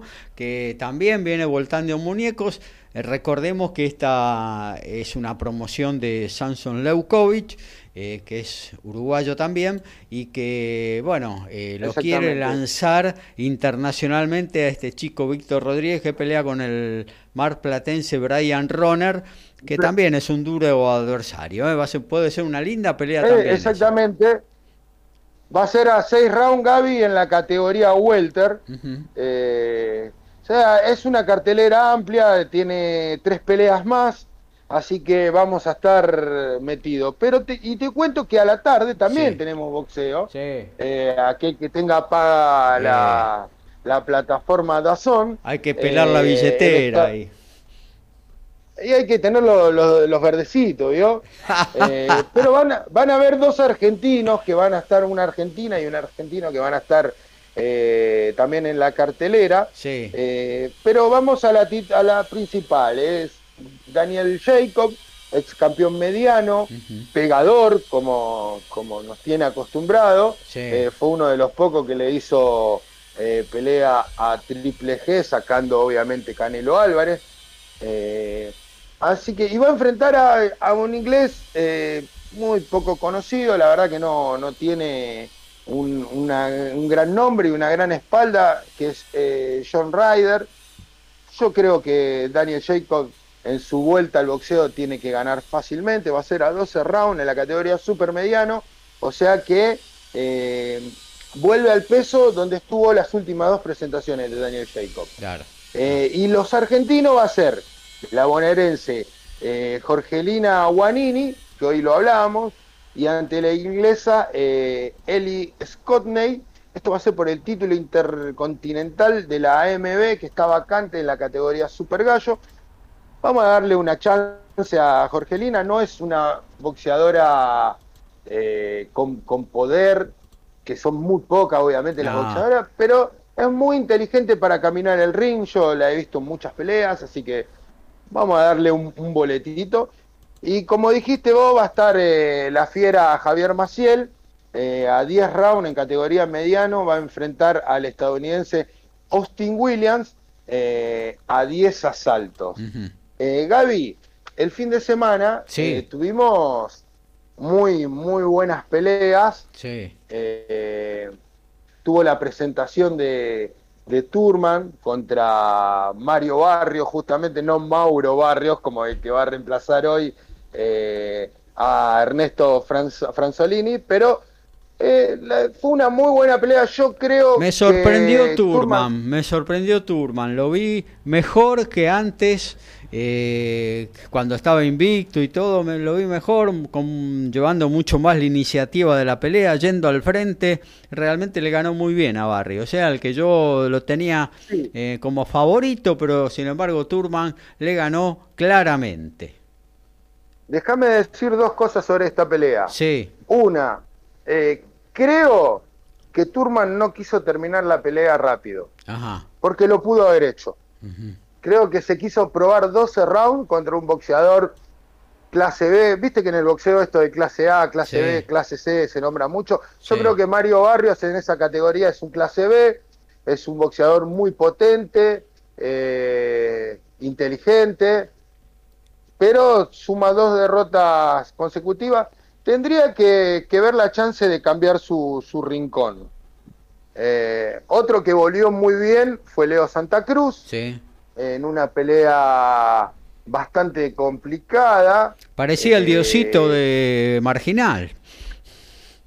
Sí, el look fue, fue bastante polémico, digamos. Eh, esa cabellera tenía. Pero demostró que es un guerrero y que va a dar pelea hasta siempre, hasta, la, hasta las últimas consecuencias. Y te voy a decir cuál fue la mejor pelea para mí de todas. Sí. Eh, y el triunfo de la Panterita Neri, eh, en una pelea muy, muy, muy complicada. Eh, yo creo que fue la, la, más complicada el rival este invicto mexicano Carlos Castro. Eh, venía con un récord inmaculado, obviamente, de 27-0. y se dieron toma y daca una pelea para tener muy, muy en cuenta para, no sé si pelea del año, pero que va a estar eh, nominada para una gran pelea, eh, lo, podemos, lo podemos poner. ¿eh? mira, Gaby, te voy a decir algo. la pelea de Leo Santa Cruz, yo realmente a Kenan Carvajal no lo, no lo tenía como, como un gran rival, ¿eh? y le hizo un peleón. Así que también a, a tener en cuenta a este chico alto, peladito y con un físico bastante llamativo. Debería soltar más las manos, ¿no? Eh, y, bueno, eh, se iba a presentar Josecito López, pero una lesión sobre la hora hizo que, no pueda estar en, la cartelera. Así que fue, fue una cartelera linda, llamativa, eh, y quedó para decir que el batacazo fue el de Jesse Rodríguez Franco, ganándole a Carlos Cuadra. Yo te soy franco, Carlos Cuadras eh, me decepcionó. Yo creí que, iba, iba a volver el Cipito, ese que le dio batalla a, a que le dio batalla al Chocolatito González. Eh, nada, nada de eso. Eh, por ahí se vació ahí, ¿eh? por ahí se vació ahí, ahora no le queda nada por, por mostrar. Y tuvo, tuvo cinco peleas de, renombre cuadras eh, hasta que, bueno, perdió su título. Y hoy en día lo veo lejos de, esa categoría que es magnífica encima, Gaby. Claro. Eh, yo diría que, que, tenga en mente la posibilidad de subir de peso y probar su pegada y trabajar mucho en lo que es defensa. La verdad que, que me sorprendió este chico que es hermano de Joshua Franco eh, y a tener en cuenta, porque es el campeón más joven que reina en el boxeo internacional. Bueno, muy bien. Eh, estaremos atentos entonces a todo lo que acontece hoy. Dos veladas por la tarde. Que tenga la plataforma Dazón la, la podrá disfrutar en Londres con Daniel Jacob, John Ryder y un par de argentinos en la cartelera, lo que realza eh, la misma. Y bueno, luego por la noche, eh, Teis Sport y Teis Sport Play, 23.30, tenemos también Boxeo Nacional con la presentación del Maquinita Sosa, un buen proyecto para el pugilismo nacional. Eh, le agradezco mucho, Ricardo Beisa. Gaby. Sí. Gaby, Teis Sport Play eh, va a estar desde las 20.15. Claro. Y, por ejemplo, el guapo Jonathan Godoy, eh, yo estoy seguro de que va a ser transmisión de Maravilla Box. Todavía no. En el Instagram de, la página todavía no está confirmado, pero es casi seguro. Y la pelea, por ejemplo, del Picante Pérez, de Hernán el Picante Pérez, Habría que buscarla en alguna plataforma de, YouTube, en algún canal de YouTube, seguramente lo van a poder ver. Muy bien, muy bien. Bueno, muchas gracias, amigo Ricky Beisa. Nos vamos a las actualizaciones. Vamos a ver lo que sucede en el fútbol y ahí en Cardiff con ese partidazo que están jugando Gales-Escocia. Y el Everton le está ganando 2 a 0 al Leeds United de Marcelo Bielsa, Coleman y Ken. Los tantos en 27 del primer tiempo. A 20 del final, Lazio ahora gana 3 a 0, dos goles de Mateo Zaccañi al Bolonia. Y Liga Española ya están en 12 del primer tiempo, Villarreal igual a 0 a 0 ante el Real Madrid. En el entretiempo en Alemania, el Bochum ya lo dio vuelta. Está ganando al final de los 45 iniciales 4 a 1 al Bayern. Locadía, Gamboa y Los goles del Bochum, está ganando 4 a 1, cae el puntero, el Mainz está ganando 1 a 0, el Greuther 1 a 0 al Hertha Berlín, Frankfurt sigue cayendo 1 a 0 ante el Golburgo y el Mönchengladbach ganando 1 a 0 ante Augsburgo. Sigue la lluvia en Cardiff, 7 minutos del segundo tiempo y el partido empatado en 14. Hacemos periodismo, nos encantan los deportes, lo sentimos y vivimos al tope. Somos iguales a vos, somos Código Deportivo.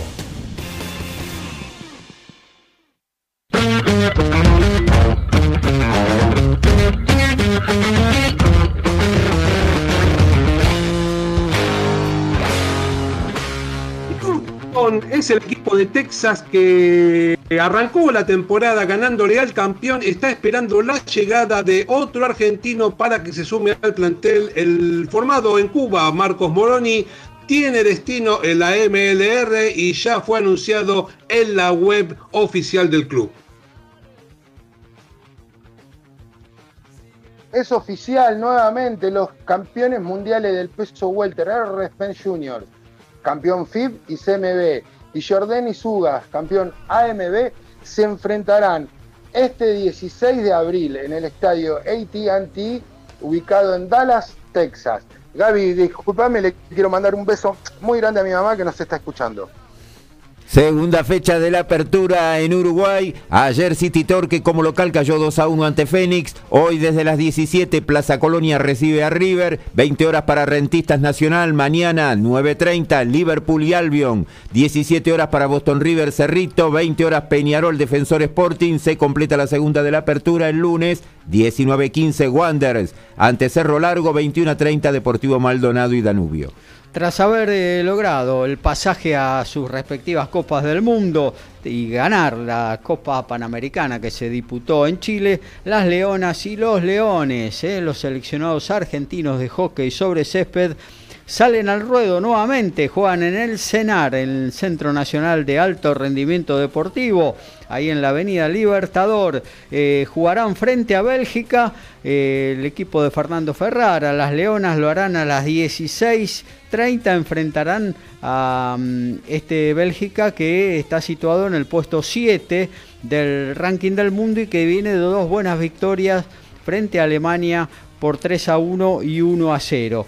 Eh, a las 19 juegan los varones, los Leones, el equipo de Mariano Ronconi enfrenta a Bélgica también. En este caso es muchísimo más difícil el partido. Recordemos que los belgas eh, ganaron el último mundial y también los últimos Juegos Olímpicos son los números 2 del ranking del mundo. Así que partido complicado, pero partidazo al fin entre Leones y Bélgica a partir de las 19 en el cenar. Nos metemos en el mundo varado, nos vamos hacia Ciudadela a charlar, a conversar con Alfredo González. Alfred. Cuando Escocia se pone arriba 17 a 14 con un penal de Russell, Vamos con la novela de Mario Ledesma. A ver si podemos aclarar un poquito más lo que fue sucediendo en estos días, después de haber leído bastante acerca del tema. Tenemos que el entrenador, como todos sabemos, renunció cerca de la Copa del Mundo. Eh, no es la primera vez que sucede, ya Santiago Filan lo había hecho en el 2013 y Urcade en el 2018. La noticia es que ahora el que renunció fue Ledesma y la verdad que los motivos los sabe solamente él. Todos intuimos algunas circunstancias que podemos leer por, la, por las cosas que sucedieron alrededor del tema, como los malos resultados, el desgaste con algunos de los jugadores y el clima adverso muchas veces que había dentro del mundo del rugby con respecto al entrenador. Para colmo, con la pandemia, o sabemos, desapareció Jaguares, se fueron no solamente los jugadores, se fue la plata, este, un tema importante. Y también eh, los jugadores que jugaban la Superliga Americana de Rugby también se fueron. Así que eh, el plantel cada vez estaba más disperso, a diferencia de lo que estábamos acostumbrados de tener a Jaguares todos juntos acá en la Argentina. Eh, para colmo, este, las decisiones, las malas decisiones que se suponen del manejo del grupo en algún momento del Edesma, como que todo fue potenciando lo que terminó en esta salida del entrenador. Ya en la ventana de, noviembre se especulaba si se iba o no se iba. Todos recordemos que él mismo dijo, no, yo me quedo porque tengo una renovación automática por haberle ganado a dos equipos del Tier 1. En ese caso, le había ganado Gales y le había ganado a Italia. Así que, pero la situación siempre rondó alrededor de, de eso, de que si se quedaba, que si no se quedaba. Finalmente se quedó y la verdad que lo que demostraba la cancha era un equipo sin energía, eh, porque le faltaba esa sintonía fina que, que había perdido hasta hace poco tiempo que la tenía y la fue perdiendo, que no sabemos qué es lo que sucedió, porque yo entiendo que hay situaciones que en los cuales por ahí el entrenador no tiene tanta influencia porque los que juegan realmente son los jugadores. Pero fue perdiendo como esa mística que había logrado en algún momento. Así que a eso le tenés que sumarle eh, los tweets racistas que habían este, surgido en su momento, el homenaje a Maradona, se le sacó la capitanía Matera, eh, encima no se pasó la, la zona de grupos del Mundial en su momento, eh, ni el triunfo con los All Blacks y el, ni el empate con los dos empates con Australia parecen haber maquillado un poco esta situación que derivó en lo que, lo que todos vemos, ¿no? que, que, la, la, salida del entrenador. Eh, habría que ver ahí cómo fue la relación con los jugadores, si se fue desgastando o no. Él en la conferencia de prensa dijo que antes de anunciarla por lo menos con 10 de ellos ya se había comunicado para decirles que la, eh, eh, la decisión esta de irse, ¿no? Un Ledesma que se fue agradeciendo, no dando un portazo, algo raro, porque si vos estás enojado, viste, das en cualquier lado, das un portazo y te vas. Así que bueno, este, como te decía al principio, los motivos los sabe nada más que él. No, no, la verdad, como decimos, intuimos algunas situaciones y ahora hay que buscar un reemplazante para, para el entrenador y para colmo, el 31 de marzo hay cambio de autoridades en la UAR, lo cual hace una situación media complicada, porque ¿qué haces? ¿Las actuales autoridades contratan al nuevo entrenador o esperás al 31 cuando asuman las nuevas para ver si, si son los que realmente tienen que contratar al nuevo entrenador? Hay, hay una, una cosa media rara que va a haber que definir. Pero ahí siempre el discurso de la UAR fue que esto era un proyecto, que no tenía que ver con los nombres que estuvieran a cargo eh, y por eso incluso en la conferencia de prensa Marcelo Rodríguez dijo eso, no, si yo tengo que tomar la decisión la tomo aunque me queden, estén los últimos días de mi mandato. Así que creo que por ahí no va a haber ningún inconveniente, no sé. Ahora vamos a hablar de los candidatos y te voy a hablar algo de la interna que averigüé en la semana porque supuestamente uno de los candidatos sería eh, Gonzalo Quesada o Mauricio Reyardo, se sumó ahora, ambos eh, dirigiendo en Francia, ganan en euros, habría que ver si vuelven a la Argentina, eh, en qué condiciones, si van a ser solamente entrenadores de los Pumas o se van a hacer cargo de todo el equipo profesional de, de la UAR este, eh, si, van a contratar un argentino o van a contratar un extranjero, porque sonó hasta Michael Cheika, que dice que ya conoce a alguno de los muchachos. Así que este, hay que ver si, si eh, van a la UAR hay plata como para pagar a un extranjero. Porque otra de las posibilidades decía que si no había plata, era que se quede eh, los hermanos Fernández Lobe y Nicolás González y Nicolás Fernández Miranda pero ya la prensa francesa, según estuve leyendo, no le darían la oportunidad porque dice que son muy jóvenes. Así que te queda, qué sé yo, te queda Felipe Contepomi, que mm, es el nombre, otro de los nombres que hoy es el asistente técnico de Leicester en Irlanda, pero tiene contrato hasta el 2023. Por, y, y, por qué te digo esto? Porque algunos dicen que en realidad Ledesma ya había renunciado en noviembre. Y en noviembre lo que pasa es que vos no podías, con los contratos firmados de Quesada, de Contempom y todo, tenías que lograr una salida más o menos arreglada como para no generar un, problema, ¿no? no solamente en la UAR, sino en los clubes europeos para los cuales están contratados. Así que, viste, no sabemos bien cómo, cuál es el trasfondo. Para colmo, como te decía, están las elecciones en la UAR y, hay un pacto. Viste, todos sabemos que Marcelo Rodríguez, esto es lo que te quería comentar, es sanjuanino. Se supone que en las nuevas elecciones volvería la gente de la UAR a comandar eh, el, la casa mayor del rugby. Con lo cual quedaría en manos supuestamente como presidente de Gabriel Travaglini, aquel jugador de los Pumas, ¿te acordás? un octavo. Bueno, que, que, jugador del CAS, y bueno. Eh, si se queda eh, la UAR con, con, el poder, digamos, de, la urba, eh, muchos dirigentes que hoy están en, la UAR pasarían a tener bastante poder. Y uno de ellos sería Manuel Contepomi, el hermano de Felipe. Sí. Con la cual, una, una de las cosas que se especula es que si eh, vuelven a tener el poder la gente de, la UAR en la urba, con, eh, eh, Felipe partiría con un poquito de ventaja con respecto al resto. Esto siempre y cuando, viste que las elecciones se va a presentar también la gente del interior y Tucumán siempre hace lío ahí, son de los que más revuelven la cosa. Pero bueno, hoy están más o menos las cosas eh, a ese nivel, como te las estuve contando. Eh, no sabemos por qué renunció, no sabemos quién lo va para mí, a Para, para mí está dibujado como una renuncia, pero para mí la UAR le pidió que renuncie. Yo vi una conferencia de prensa eh, donde todos se tiraban flores y donde Ledesma dijo nadie quiere irse de los Pumas. ¿eh?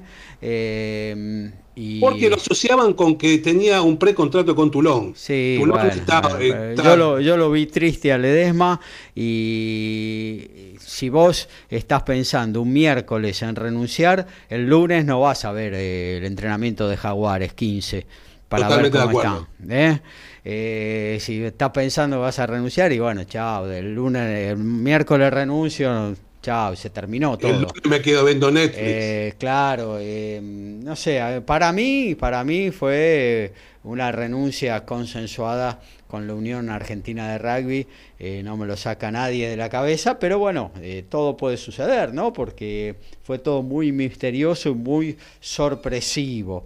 Eh, bueno, y esperemos, a ver, eh, yo Felipe Contepomi, la verdad que tiene pocos antecedentes, algunos dirigiendo seleccionados eh, menores, ¿no? De la Argentina. Argentina, 15, dos años dirigió. Perdió, perdió el, el, América Rugby Championship con Estados, Unidos, perdió un partido con Brasil. Bueno, creo que son antecedentes bastante negativos.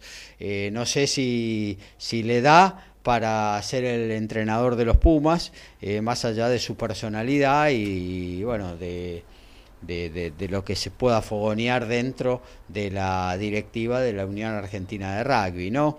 Eh, sí, Quesada creo que tiene los pergaminos el haber llegado a una final de Super Rugby, creo que es un pergamino eh, que supera ampliamente el, el placer, digamos, que tiene eh, Felipe Contepomi. Pero bueno, y es el que más consenso tiene hoy por hoy en, el ambiente, así que veremos qué es lo que se decide. Bueno, ahí estaremos atentos eh, a lo que suceda. sí. Déjame hablar un poquito del juego porque de, de, los que nos interesa también es esto. Y la verdad que hoy hay un gran partido. En realidad hay un partidazo. Es como una final anticipada. Se va, a jugar por las seis naciones. Van a jugar Irlanda y Francia.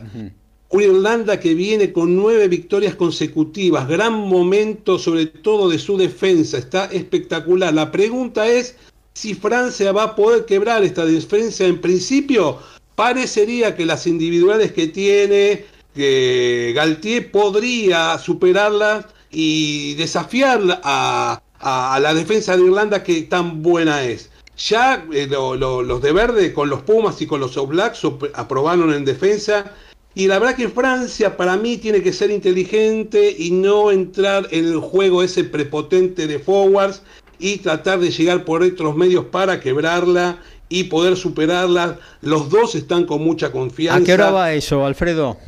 Va a 13.45 por ESPN 3, después lo pasamos bien en la agenda. Por otro lado, tenemos que el aceitado ataque de Irlanda, eh, eh, la verdad que están muy aceitados eh, eh, cuando atacan los, sabiendo lo que, no tenemos aceitados el final, tenemos varias cositas todavía para compartir con ustedes. Partidazo 13.45, no se lo pierdan. Dale, actualizamos fútbol, también el rugby, ¿no? nos metemos en la próxima columna de Código Deportivo. 27 del primer tiempo en la Liga Española, continúa igualando Villarreal y el puntero Real Madrid 0 a 0. En la Bundesliga, Mönchengladbach ahora gana 2 a 0 al Augsburgo, Frankfurt cae 1 a 0 ante Wolfsburgo, el Greuther Fürth sigue ganando 1 a 0 al Hertha Berlín, el Main 05 de visitante 1 a 0 al Friburgo, el Bochum le gana 4 a 1 al Bayern Múnich. 18 minutos del segundo tiempo, partido parejísimo, están empatados en 17 Gales y Escocia. La asistencia mágica, el sorpaso inesperado y el try sobre el cierre. Todo está en Código Deportivo.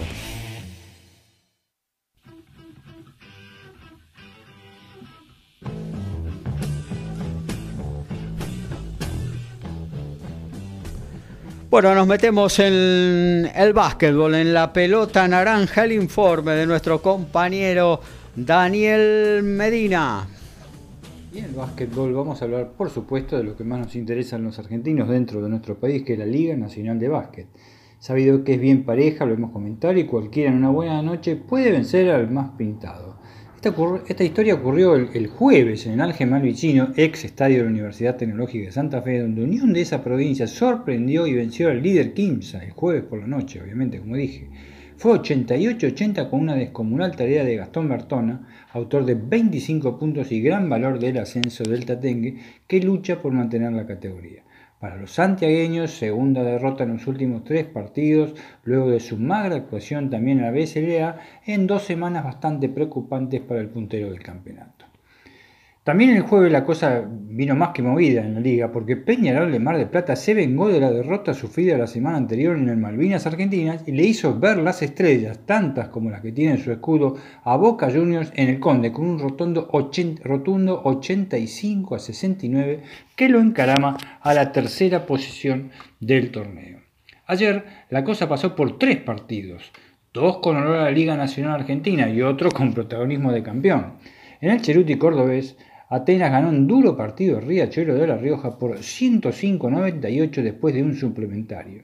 Un poco de aire para el griego que no quiere irse de la liga y tercera derrota consecutiva para los norteños, que siguen su gira en Córdoba jugando con Instituto el domingo en una brava parada.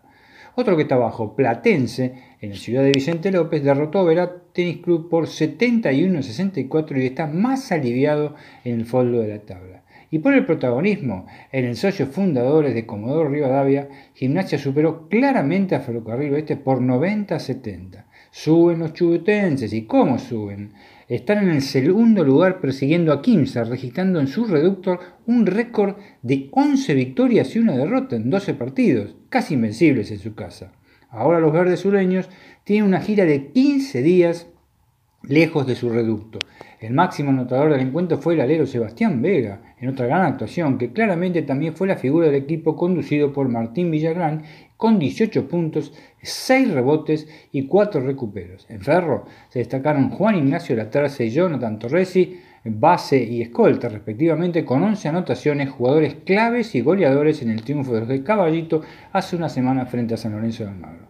Para mañana, un solo partido. Comunicación de Corrientes, la Unión de Formosa, dos necesitados, sobre todo los formoseños, y pasamos al domingo que será de cuatro partidos. Instituto de Córdoba con Riachuelo en el Sandrín, Hispanoamericano, Ferrocarril Este en Río Galleros, San Martín de Corrientes, otro protagonista con Unión de Santa Fe, y el destacadísimo partido Regatas de Corrientes Boca en, en el Conte a las 21 a 25 en la capital correntina. Las posiciones al jugarse ya un 60% de la temporada regular, están con 15 primero con 76%, Gimnasia de Comodoro Rivadavia con 72% de, países, de eh, partidos ganados, Peñarol de Mar del Plata con, en el tercer lugar también con 72% y Boca Juniors con 70%. Ambos, los cuatro en el top 5, o sería los cuatro que se clasificarían para los cuartos de final. Le siguen Ferrocarril Oeste, Institutos, Regatas de Corrientes, Obras Sanitarias,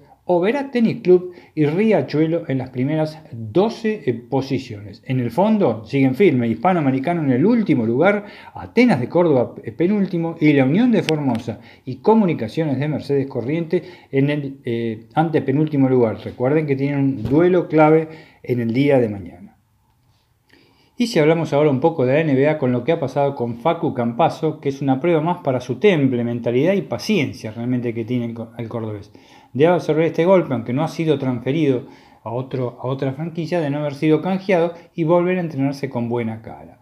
Eh, va a tener dureza montal este ex generación dorada o generación dorada porque jugó con, ellos también, y sobre todo esperar algún contratiempo si quiere jugar, porque además de Morris, Monte Morris estamos hablando, y de Leigh Highland, que son los bases titulares y suplentes, están Austin River y Brian Forbes. Ambos son bases y escoltas respectivamente, pero que hacen este, una especie de eh, básquet total en Estados Unidos y pueden jugar este, en, como puesto de base. La situación de los armadores experimentales jugando bien y el equipo ganando es lo más lógico para que Campazo juegue poco. Y, nada falta, poco falta ahora, 28 partidos nada más para que termine la temporada regular. Finalizada esta, seguramente Campazo pueda llegar a ser transferido. Vamos a ver porque hay algunas cosas que pueden ser definitivas para que quede, sobre todo el tema si pudiera haber una rescisión de contrato si bien no es imposible, porque Denver necesita liberar dinero por el tope salarial máximo, hoy parece bastante difícil porque son 3.800.000 dólares que gana Facundo. También le conviene tenerlo como reaseguro por si no vuelve Murray, el canadiense que no da señales de vida con, respecto a su lesión. ¿eh? Ojo que tal vez les conviene retenerlo por una cuestión de reaseguro, como dije antes o directamente esperar que termine la temporada, la última, que le queda con, contrato. Sería una especie de jugar cada muerte de obispo. Bueno, fíjense en todo lo que le dije. Último momento, murió un obispo. Porque ustedes vieron toda la info la opinión de lo que yo le di del argentino. Pero resulta que ayer Facu Campaso jugó 29 minutos para los Denver Nuggets frente a los Boston Celtics en una derrota que tuvieron en un duro partido por 108 a 102. Y aún más, la planilla que presentó 14 puntos, 4 asistencias, 3 rebotes y recuerden, 29 minutos este, de partido. Una barbaridad, casi 68, 65% del partido estuvo jugando el base argentino. Superó en ese aspecto, en todo ese rendimiento y en las planillas al base titular ayer, que fue Highland, ya que no pudo jugar Montemorris, y al que también juegan de base. Recordar, como les dije antes, que en la NBA se juega el básquet total, que sería Austin River. Amigos, es la NBA. La capacidad de sorpresa partido tras partido es francamente inentendible, por lo menos para los no americanos como nosotros. Ahí está el agradecimiento a Daniel Medina, eh, que nos envió eh, audios aún a pesar de no haber podido estar en vivo hoy en esta edición de Código Deportivo, tanto de automovilismo como este de básquetbol. Eh, bueno, nos vamos a meter en lo que tiene que ver con la agenda. Vaya tomando algún lugar para anotar, porque se viene toda la agenda deportiva, todo lo que puede ver en TV en este fin de semana. Pero antes vamos a actualizar porque tenemos eh, en línea partidos de fútbol, eh, fundamentalmente de torneos europeos y también el Cinco Naciones que se está desarrollando en Cardiff. Adelante, Horacio. Y hay gol de Augsburgo, ahora en la Bundesliga cae 2 a 1 ante el Mönchengladbach. Continúa 0 a 0 el líder Real Madrid como visitante ante el Villarreal. Lazio ya está en el final, 3 a 0 ante Bolonia en la Premier League. Al término del primer tiempo, Everton le gana 2 a 0 al Leeds. El Watford cae como local 1 a 0 ante el Brighton y Brentford y Crystal Palace igualan 0 a 0. 25 minutos de la segunda parte, partido más que parejo, están empatados en 17 Gales y Escocia. Todos los deportes en un solo programa. Código Deportivo. Un, dos, un, dos, tres.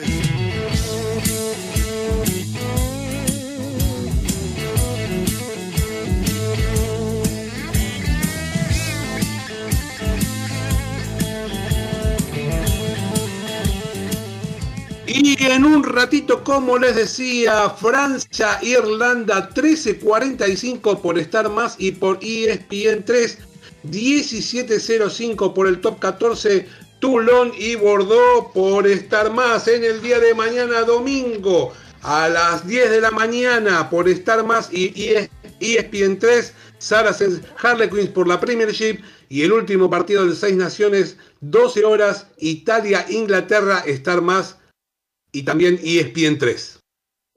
La plataforma son de las 16 horas nos trae al estadounidense Daniel Jacob versus el inglés John Ryder a 12 asaltos en la categoría supermediano. Además, Jorgelina Guanini versus la inglesa Ellie Scotney van por el título internacional AMB Super Gallo Vacante y el bonaerense Javier La Bestia Maciel, la Fiera Marcial, perdón, versus el estadounidense Austin Williams. 23.30 horas, Teis Sport nos trae al juninense Andrés La Maquinita Sosa versus el bonaerense Mauro Barrios por el título latino plata, CMB Super Gallo. Además, el uruguayo Víctor Rodríguez va a enfrentar al marplatense Brian Roner a seis asaltos en categoría welter. El automovilismo se lleva toda la atención el regreso. ¿eh? La primera jornada de la temporada número 81 del Campeonato de Turismo Carretera, hoy a partir de las 16 eh, horas por la TV Pública y Deporte TV podrás ver la clasificación en vivo y en directo mañana, domingo 13 a partir de las 11 horas todo lo que tiene que ver con series y 13 y 20 se disputa la final en Viedma, Río Negro. Y eh, por el Mundial de Clubes, partido final, hoy 13.30 en TNT, Chelsea y el Palmeiras definen el Mundial. En la Copa de la Liga, 17 horas TNT con Huracán y Lanús, 19.15 por Fox, Unión y River, 21 a 30 TNT con Estudiantes de La Plata Independiente. En la Primera B Nacional, 19 15 TIC con Temperley y San Martín de Tucumán. 21 a 15 por DirecTV All Boys Atlanta. 21 a 30 torneos y competencias con Almirante Brown y Chacarita. Premier League. Hoy tenemos 14.30 en ESPN, Norwich City y el líder Manchester City. En la Liga de Francia a las 17 por ESPN, el Lyon y Niza. A las 14 por ESPN en la Serie A de Italia, puntero y segundo Napoli Inter se enfrentan. En la Liga Española a las 17 vamos a tener al Atlético de Madrid con el Getafe. Y en lo que tiene que ver con el básquetbol, mañana Copa del Rey, el Real Madrid visita al Unicaja, lo vas a poder ver 14.30 por Deporte B almuerzo con la patrona, o llega la bondiolita, reunión familiar o un sanguchito y a seguir. Tiempo de almuerzo, momento de despedida en Código Deportivo.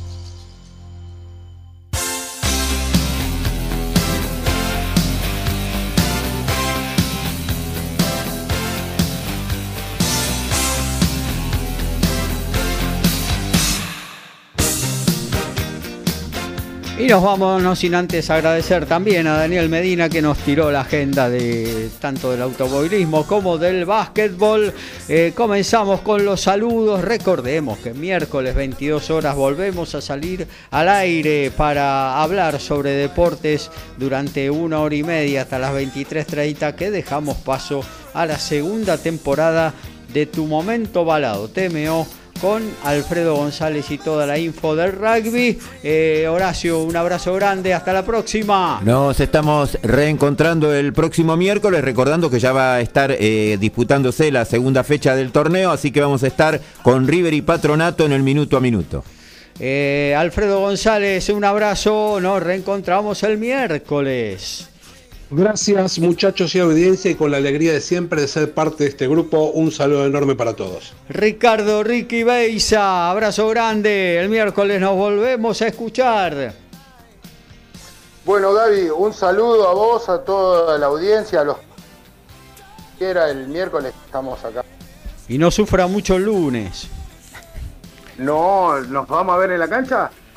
No, no, tengo que estar por acá, pero bueno, algo voy a ver, aunque sea el primer tiempo. Después veré cómo me arreglo. yo, le, mando mensajito del lugar de leche. Bueno, dale. Eh, muy bien. Eh, buen fin de semana para todos nuestros oyentes, los que siempre están prendidos a cada edición de Código Deportivo. Nos reencontramos el miércoles, 22 horas, por el aire de MG Radio. Chau, chau. 哦。